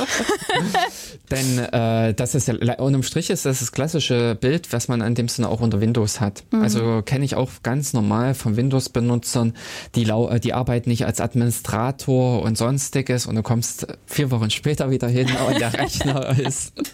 Aber da würden dann eben die Virenscanner auch nicht weiterhelfen. Also das wäre dann so, dann würde man sich eine App installieren und dann wollen sie die App wirklich installieren und dann gut, eventuell würde dann irgendwie vom Virenscanner, vielleicht, da würden dann die Leute vielleicht drauf hören, wenn dann wirklich vom Virenscanner kommt mhm. so, Achtung, gefährlich, was sie da installieren. Machen sie das nicht. Dann ist man vielleicht auch als Technik nicht so affiner Mensch eher so, der Virenscanner sagt mir, ich soll das nicht machen, also mhm. mache ich das auch nicht. Richtig. Und damit sind wir äh, witzigerweise ja eigentlich schon wieder beim Ausgangspunkt der Sendung, wo wir mhm. gestartet sind, der Autorität beziehungsweise ja. äh, das äh, der Technikhörigkeit. Genau. Dass äh, nur weil die Software in dem Sinne Antivirus oder wie auch immer im Namen trägt, dass ich ihr dann an der Stelle plötzlich Glauben schenke. Ja. Aber natürlich, es ist ja in dem Sinne auch eine, ein eingekauftes Wissen. Ich gebe dafür meine zwei oder fünf oder wie viel Euro aus, damit da irgendeine größere Organisation kontinuierlich beschäftigt ist, im Internet rumzuschauen, was ist böse, wie genau. ist böses Verhalten, was kann sich auf Dauer hin negativ auswirken oder sowas. Solche Geschichten. Und ähm, ja, also wenn dann unter Umständen so, so eine Instanz sagt, tu es nicht, dass ich dann vielleicht darauf höre und es nicht tue, aber eben aufgrund der blühenden Windows-Rechner, sage ich, würde das trotzdem durchflutschen. Wahrscheinlich schon. Aber mhm. da muss ich tatsächlich an der Stelle sagen, also ich glaube, es wäre sehr viel sinnvoller, wenn man sich wirklich als Nutzer einfach mal kurz irgendwie vielleicht hinsetzt und sich so ein paar bestimmte Verhaltensregeln einprägt, anstatt sich einen Virenscanner runterzuladen. Wirklich so, wenn ich keine Ahnung habe, dann route ich mein Handy nicht. Ich lasse keine mhm. Apps aus Drittquellen zu, ist auch ganz wichtig. Ja. Also, dass man wirklich nur aus vertrauenswürdigen App Stores irgendwie was, was runterzieht zieht. Mhm. Und halt auch so, ich lasse nicht standardmäßig meinen WLAN laufen, ich lasse nicht standardmäßig meinen Bluetooth auf an, ich lasse nicht standardmäßig mein NFC auf an, ich äh, mache standardmäßig keine Entwickleroptionen, ich lasse standardmäßig nicht das USB-Debugging an. Also einfach so ein paar Sachen, die man irgendwie so versucht umzusetzen, mhm. die dann, also ich sage jetzt mal nicht für den technikaffinen Benutzer, sondern ich sage jetzt mal genau. für den allgemeinen Benutzer, ja. der das wirklich nicht braucht und der vielleicht auch gar nicht so unbedingt weiß, was das heißt, sondern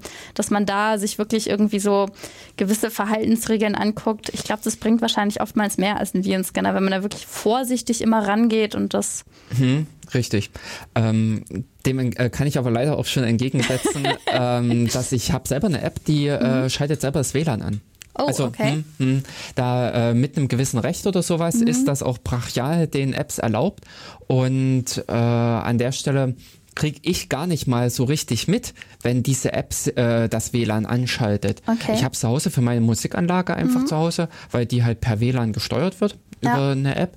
Und dementsprechend, wenn ich die öffne, sagt die mir dann halt hier, zack, ich verbinde mich und schaltet mir im Hintergrund einfach mal noch das WLAN mit an. Ah, okay. Weil das natürlich inhärent für die App einfach notwendig ist. Aber das hat mir einfach gezeigt, äh, da ist für eine App still heimlich äh, der Weg gegeben, mhm. das WLAN zu aktivieren, ohne dass ich in dem Sinne tätig werden muss. Ja. Aber umgekehrt sind auch wiederum diese ganzen Sachen, die du jetzt genannt hattest, äh, WLAN ausschalten, NFC ausschalten und so weiter, ähm, auch einfach förderlich für den Akku. Also ja, das ist, äh, das, äh, wenn man das mal so ein bisschen noch weiter mitsieht, sind zum Beispiel solches, also mal drüber nachdenken, was man tut, was man wie aktiviert und sowas, kann sich in vielerlei Hinsicht positiv auswirken. Ja, aber ähm, es sind natürlich eben darüber hinausgehende auch Rechte, zum Beispiel eben diese Zustimmung, ob die App ähm, SMS versenden darf oder ähnliches. Das habe ich selber noch nicht gesehen, dass das eine App sich genommen hat, das Recht. Beziehungsweise ich habe es WhatsApp hat es, glaube ich, standardmäßig, SMS versenden. Genau, weil sie das beim ersten Mal bei der Authentifizierung machen. Aber danach kann man das Recht auch problemlos wegnehmen. Ja. Ich habe das auch rausgenommen. Wieder. Ich habe auch ganz viele mhm. äh, Rechte wieder rausgenommen und so. Und bei den meisten Apps ist tatsächlich überhaupt nichts passiert. Mhm. Also ich habe tatsächlich sogar ähm, das äh, habe ich gesehen, als ich eben CyanogenMod dann drauf installiert mhm. habe, dass ähm, da sieht man ja plötzlich immer, wenn dann irgendwie du hast die Berechtigung ausgeschaltet und die App will die Berechtigung plötzlich mhm. wieder, dann kommt ja wieder das neue Pop-up-Fenster. Mhm. Und da habe ich festgestellt, dass meine TripAdvisor-App aus welchem Grund auch immer pünktlich jeden Tag zur gleichen Uhrzeit möchte sie meinen Standort abrufen. Äh, das fand ich sehr beeindruckend. Ah. Also ich habe der eben, äh, ich habe der das Recht rausgenommen, einfach meinen Standort nach Belieben äh, genau. einzusehen, sondern ich mache den dann explizit an, genau. wenn ich das eben Richtig, benutzen will ja. und äh, verleihe das dann das Recht und alles. Aber je, wirklich jeden Tag zur selben Uhrzeit ist TripAdvisor cool. so, jetzt will ich deinen Standort, jetzt will ich deinen Standort, jetzt will ich deinen Standort. Und ich so, nein, nein, nein, aber das fand ich sehr faszinierend. Ja, ja. Also. Und das sind aber eben auch genau diese Anfänge, wo wir vorhin eben hatten, wann fängt Malware an? Genau. Also, weil dieses Verhalten deutet wirklich auf ein bisschen Ausspionieren ja. hin. Da könnte jemand schon mit solchen Informationen Geld verdienen. Ja. Hm. Ja, es ist an der Stelle sind halt die Zugangsmöglichkeiten oder Absicherungsmöglichkeiten vielfältig. Also wie wir jetzt eben erläutert hatten, hat Google selber entsprechende Maßnahmen ergriffen, hat an der Stelle selber ähm, schon vor der Installation der App, dass es sich darum kümmert, gewisse äh, Sicherheit mit äh, zu bieten aber im Prinzip auch nach der Installation. Denn praktisch, wie du es vorhin erläutert hattest, die fünf Minuten Wartezeit und ähnliches. Ja. Ähm, die App muss nicht heute schlecht sein, die muss nicht morgen schlecht sein, aber die kann vielleicht auch übernächste Woche schlecht sein oder erst mit dem nächsten Update. Genau. Und von der Seite her sind da, beziehungsweise auch unter Umständen zieht sie dann äh, Code nach. Ähm, ich überlege gerade, ich glaube, das ist ein Kriterium, das hat Google ein bisschen unterbunden. Ich glaube, man darf sich nicht selber patchen. Das kann sein. Oh. Also wie gesagt, das war das, äh, das war ein Paper von 2012, also es ist schon ein bisschen her, dass das äh, so veröffentlicht wurde. Nee, ich glaube, das stimmt nicht. Ähm, ich glaube nämlich, der Mozilla macht's. Ich weiß jetzt aber doch, der Firefox, den ich bei mir installiert habe, bei dem habe ich ganz regulär unter Hilfe über äh, Firefox und so weiter das, den Knopf zum Update mhm. und dann aktualisiert sich auch der Firefox. Dann kommt zwar das ganz klassische hier äh, App installieren und alles, aber insofern hat Google da nicht irgendwie Vorschriften drin, so à la äh, darfst Code nicht nachladen, was glaube ich auch schwer zu unterbinden ja. ist. Hm. Ich meine, es kommen ja immer die regulären und, Updates und wenn man das dann irgendwie. Ja. Es hat alles immer seine Vor- und Nachseiten. Ja, und von der Seite her, ähm, wie, also wachsam sein. Das ja. äh, wirklich auch das Handy ist ein Rechner. Das ist so ein Ding, wie man ihn vor fünf oder acht Jahren unterm Tisch stehen hat. Und dasselbe Bewusstsein sollte man auch da mitbringen. Also auch analog zum Fernseher. Ich habe äh, gestern noch einen Artikel gelesen gehabt, wie schlimm und schrecklich mittlerweile diese modernen Fernsehgeräte geworden sind, weil sie sich einfach auch technisch so weiterentwickelt haben. Ja. Aber ähm, dort ist es braucht praktisch so, dass ich darauf acht geben muss, Updates und so weiter und so fort. Genau. Hm? Das ist halt leider bei allem so.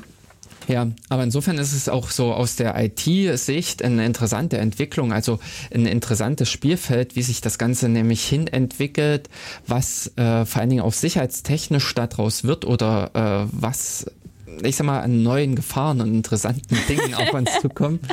Mir fällt da nämlich noch die andere Geschichte, die Bedrohung von äh, oder der Angriff von vor 14 Tagen ein, ähm, vor, also äh, ja, fast 14 Tagen am Freitag war für Twitter und Co., also für äh, viele große Seiten in Amerika, äh, das Licht aus.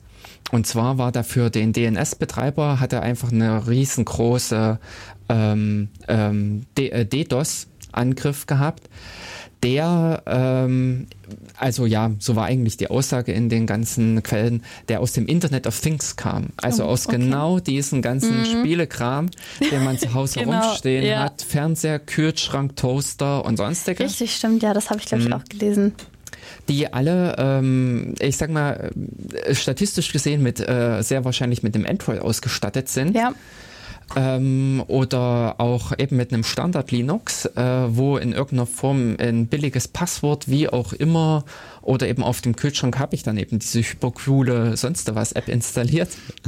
ähm, die eben ab und an auch mal mit eine DNS-Abfrage irgendwo hinschickt. Mhm. Das ist grundlegend auch nichts Auffälliges oder sowas. Das wird aber interessant, wenn das in Masse passiert. Ja. Das ist im Prinzip äh, das einzelne Gerät. Ich glaube nämlich, äh, grundlegend eine Antivirensoftware hat ja auch so ein bisschen die Live-Überwachung des Systems. Genau, also das ist auch ganz, äh, ganz gut. Man kann oft sehen, wenn der Akkuverbrauch zum Beispiel kritisch wird, was ja ein oh, total ja. großes mhm. Zeichen ist irgendwie, dass, keine Ahnung, vielleicht dauerhaft die Kamera eingeschaltet ist oder dauerhaft mhm. das Mikro, dass da irgendjemand zuhört oder mhm. zusieht. Mhm. Also das, ähm, da kann man auch eben so bestimmte Sachen einstellen, so, oh, benachrichtige mich, wenn mein Akkuverbrauch plötzlich ganz stark ansteigt und irgendwie so bleibt. Also das ist, mhm. da kann man natürlich auch so ein bisschen sehen und ein äh, bisschen gucken. Ja, bisschen hellhörig werden, mhm, dass genau. da irgendwas vor, äh, vor sich gehen könnte. Hm. Und an der Stelle dann halt ähm, ja irgendwie reagieren. Ist natürlich ja. dann schwierig, die passende App rauszukicken. Aber ähm, wenigstens erstmal, dass man aufmerksam wird. Genau. Genau. Ähm, wir haben jetzt noch, ähm, ja, noch eine Minute haben wir. Und ähm, ich glaube, wir haben jetzt unseren Zuhörern einen schönen Überblick gegeben über das ganze Thema. Grundlegend, ähm, es ist möglich, in dem Sinne Sicherheit zu erlangen. Äh, wer in dem Sinne auch noch den Schritt weitergeht und ein bisschen technischer in das System einsteckt, eben ein anderes System ganz und gar als das klassische Android aufspielt oder einfach nur sein Handy routet, oder im Prinzip auch eventuell mit den Entwicklungen, die dann an diesem Antivirenmarkt oder ja, Antivirensoftwaremarkt kommen, äh, das, was da noch kommt. Und ähm, ja, ich hoffe, die Benutzer haben was mitgenommen oder äh, nicht Benutzer, die Zuhörer haben, haben noch ein äh, bisschen Informationen bekommen, insofern ein bisschen äh, Einblick in das Thema und unter Umständen vertiefen wir das Ganze, äh, beziehungsweise nochmal das Thema Kryptographie. Ja, genau. Dann, dann, kann ich mal ein bisschen über Mathematik Monaten, reden richtig. und bin hier nicht immer so, oh, Technik, oh, ist das zu technisch. da habe ich leider die Defizite ein bisschen, ne, als Mathematiker. Muss ich mich noch mehr einarbeiten. Naja. Aber an der Stelle können wir jetzt leider nur noch Tschüss sagen.